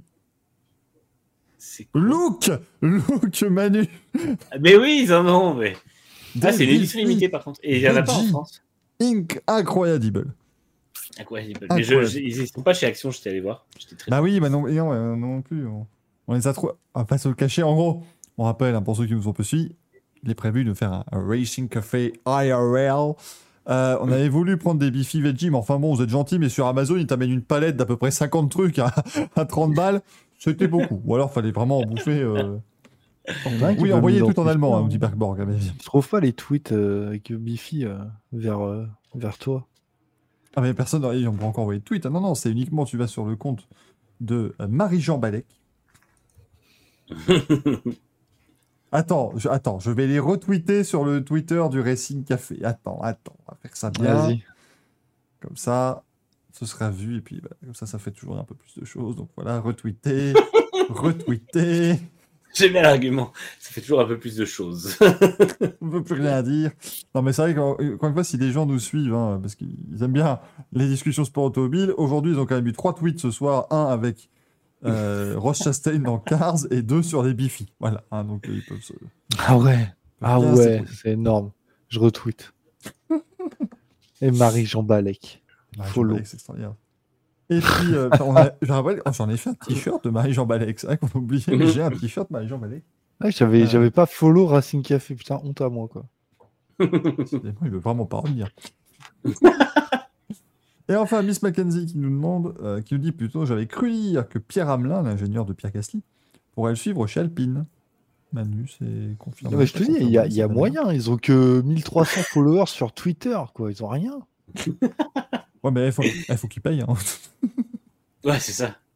Après, Ah, mais, c'est, euh, euh, plutôt néerlandais, non? Allemand? Ouais, c'est allemand. C'est allemand. Ah Bon, faut qu'il y ait un mec qui parle français parce qu'il va rien comprendre, le gars. Bah, c'est pour ça qu'il leur tweet en anglais. Ça va, Ouais. J'espère qu'il parle anglais quand même. Euh, non, pour, faire un hashtag. Un hashtag. Hashtag Racing Café with Biffy. Ouais. Non, mais euh, pour répondre à la question, je crois, sur les derniers bruits, c'est plutôt l'inverse. Euh, Pierre Hamelin resterait chez AlphaTauri, il serait l'ingénieur de De Vries. Et surtout, apparemment, là, je suis beaucoup plus étonné, le préparateur physique de Gasly resterait aussi chez AlphaTauri et Ah ouais. euh, prendrait en charge le, le- le- la préparation de Nick De Vries, ce qui fait que Ga- Gasly repartirait vraiment d'une feuille blanche. Alors, je ne sais pas si c'est sa volonté à lui de dire voilà, je sors du cadre Red Bull, je vais tout repartir de zéro, ou si c'est euh, ou si c'est plutôt euh, bah, Red Bull et AlphaTauri qui ont main mise sur, euh, sur les gens qui entourent les pilotes, simplement. Mais en tout cas, ouais, du coup, a priori, Hamelin restera chez, euh, chez AlphaTauri. Et, euh, et a priori, Gasly n'aura même pas son préparateur physique. Ça, c'est, vrai. Bon, après, effectivement, peut-être qu'il peut faire confiance au, au encadrement mis en place par Alpine. hein. Être, C'est ça, hein. c'est ça. Il va quand même rejoindre une équipe de, de premier plan, mais c'est vrai que du coup, il aurait. euh, euh, merde, j'ai perdu le nom de l'ingénieur d'Alonso. Euh, Ah, le néerlandais, là. Oui. Car- C'est pas Karen. Non, Karel, euh, Karel Rousse. Karen Rousseau. Donc, euh, ce serait lui, son ingénieur de piste. Du coup. Parce que, euh, fait, bon, il fait du bon travail. hein. Non, Pierre Hamelin n'a aucun rapport avec Benjamin. Hein. Tout comme. Personne ne l'a dit dans le chat, je suis, vous avez très bien tenu. Non, Ross Chastain n'a rien à voir avec Jessica Chastain. si, si, ça a été demandé euh, par Marie-Jean Balek. Ah, merci, bah, quand même, oui, ça, ça me surprenait. Je, je l'ai Comme pas chaque semaine. Chaque semaine depuis six mois. Arrêtez. ça suffit maintenant. Enfin, je, je crois hein, qu'ils n'ont pas, de- pas rapport. On va apprendre un jour qu'ils en ont, en fait. Enfin, un, rap- un lien. Oui, oui, pas, pas- ouais. pas des rapports, un rapport. Pour ce qu'ils veulent après. hein. Moi, c'est ça, personne ne nous. Enfin, cela ne nous regarde pas. Évidemment. On est en train de me piquer un bifi, ça y est. Enfin. Tu vois, ça eh, veut dire que ça fonctionne. Ça, ça- ça commence, à, eh, commence à marcher, hein. Mais par contre, on va devoir. Eh, orange. Ça n'est pas anodin. Les noms sont en orange et blanc. On prépare le terrain pour Bifi. Ça, c'est bien rattrapé, ça. Il pourrait sponsoriser Grand Prix. Bah ouais. Il y a de l'orange partout dans Grand Prix. Alors, par contre, après, faut, faut assumer et mettre les bannières, euh, les bannières d'advertisement Bifi partout sur, sur Next Gen Auto. Mais ça, c'est. Si ça, si ça paye, ça. hein, pourquoi pas. Ah, Je suis sûr, je suis sûr, ils vont te dire oui, tu vas être sponsorisé dans un mois par eux. C'est trop truc de fou. Serait Je pourrais être sponsorisé par NordVPN, non, je vais être sponsorisé par Bifi. On a les sponsors qu'on mérite, encore une fois. euh. Ah, mais tu nous envoies des défis. Ah, si on nous envoie des Bifi gratuits, c'est pas une mauvaise nouvelle, bien évidemment. Ouais, c'est pas mal. Je Je préfère suis- qu'ils nous envoient de l'argent quand même. hein. Je suis Bifi official. hein, ouais. Je pense qu'ils vont avoir un nombre de notifs qu'ils n'ont jamais eu avant. C'est le mec qui va se dire merde. Non, mais c'est incroyable parce que tu regardes les, les gens, enfin les comptes follow par euh, le Racing Café, t'as voilà, plein de gens, enfin, à peu près tous les gens qui sont passés dans l'émission, t'as t'as la, la, la bande de AMG Night Fever, t'as quelques- tu as Bifi. Bifi. moi, j'aime beaucoup. Euh, bah écoutez, voilà, mais voilà, je pense que nous avons une émission qui a été rondement menée ici. Mm. J'espère que euh, ça vous a plu. On, on termine l'émission le même jour que le jour où on a commencé, donc ça c'est quand même suffisamment Ça faisait un moment hein, Ouais. que c'était pas arrivé. Ça, c'est une bonne remarque. ouais. Ça faisait un bail et nous étions, je vous le rappelle, ensemble pour le 93e numéro du Racing Café. Le... Ah, si on pouvait pour la centième avoir le premier numéro du Racing Café Powered by Bifi. Mais c'est pas, mal que tu- c'est pas mal que tu comptes, c'est intéressant. euh, T'es 93ème, putain. pas Ouais. mal. En fait, j'ai- j'ai ah, j'ai passé. Bah, il y a trois émissions, je me dis, mais attends, je vais un peu compter combien de replays on a parce que j'ai l'impression que ça commence à Ah faire un ouais, nombre. donc du coup, t'as compté les replays. Bah tiens, je vais faire la même chose. Et du coup, on, est, on en est à 80, maintenant à la 93e émission du, du Racing Café. euh, La centième s'annonce. Bah bravo. et normalement, la centième devrait arriver. euh, eh ben, euh, si, on, si on arrive à respecter le rythme qu'on euh, qu'on a prévu, la centième devrait être la dernière émission de l'année. Ce sera celle des Awards entre Noël et Jour de l'An.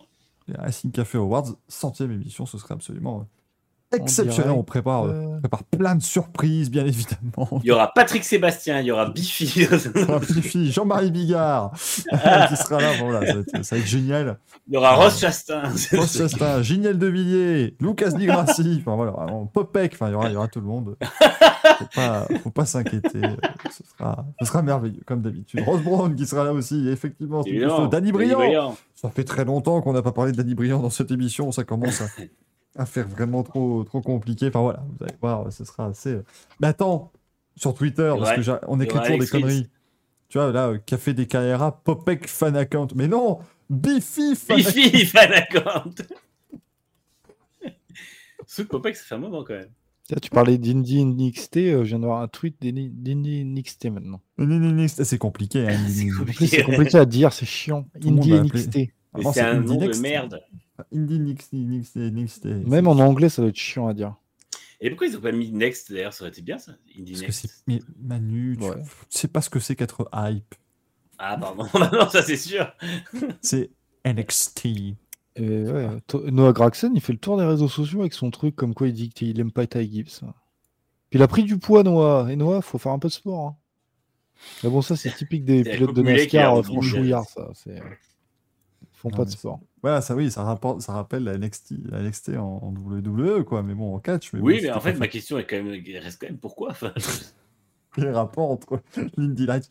Non, mais c'est bon, Indy Lights, c'était quand même un nom qui existe depuis 40 ans, hein, je crois. Ils se sont dit, non, aujourd'hui, tu es un sport mécanique. Tu dis, il y a quand même moyen d'avoir du succès et tout ça, et tu veux faire un truc qui a, qui a lien avec le catch. Enfin, Non, mais ça n'a aucun lien, je pense. hein, mais- non, mais ça n'a aucun lien, mais euh, ce qui rappelle le catch, je veux dire, enfin, je sais pas, c'est pareil.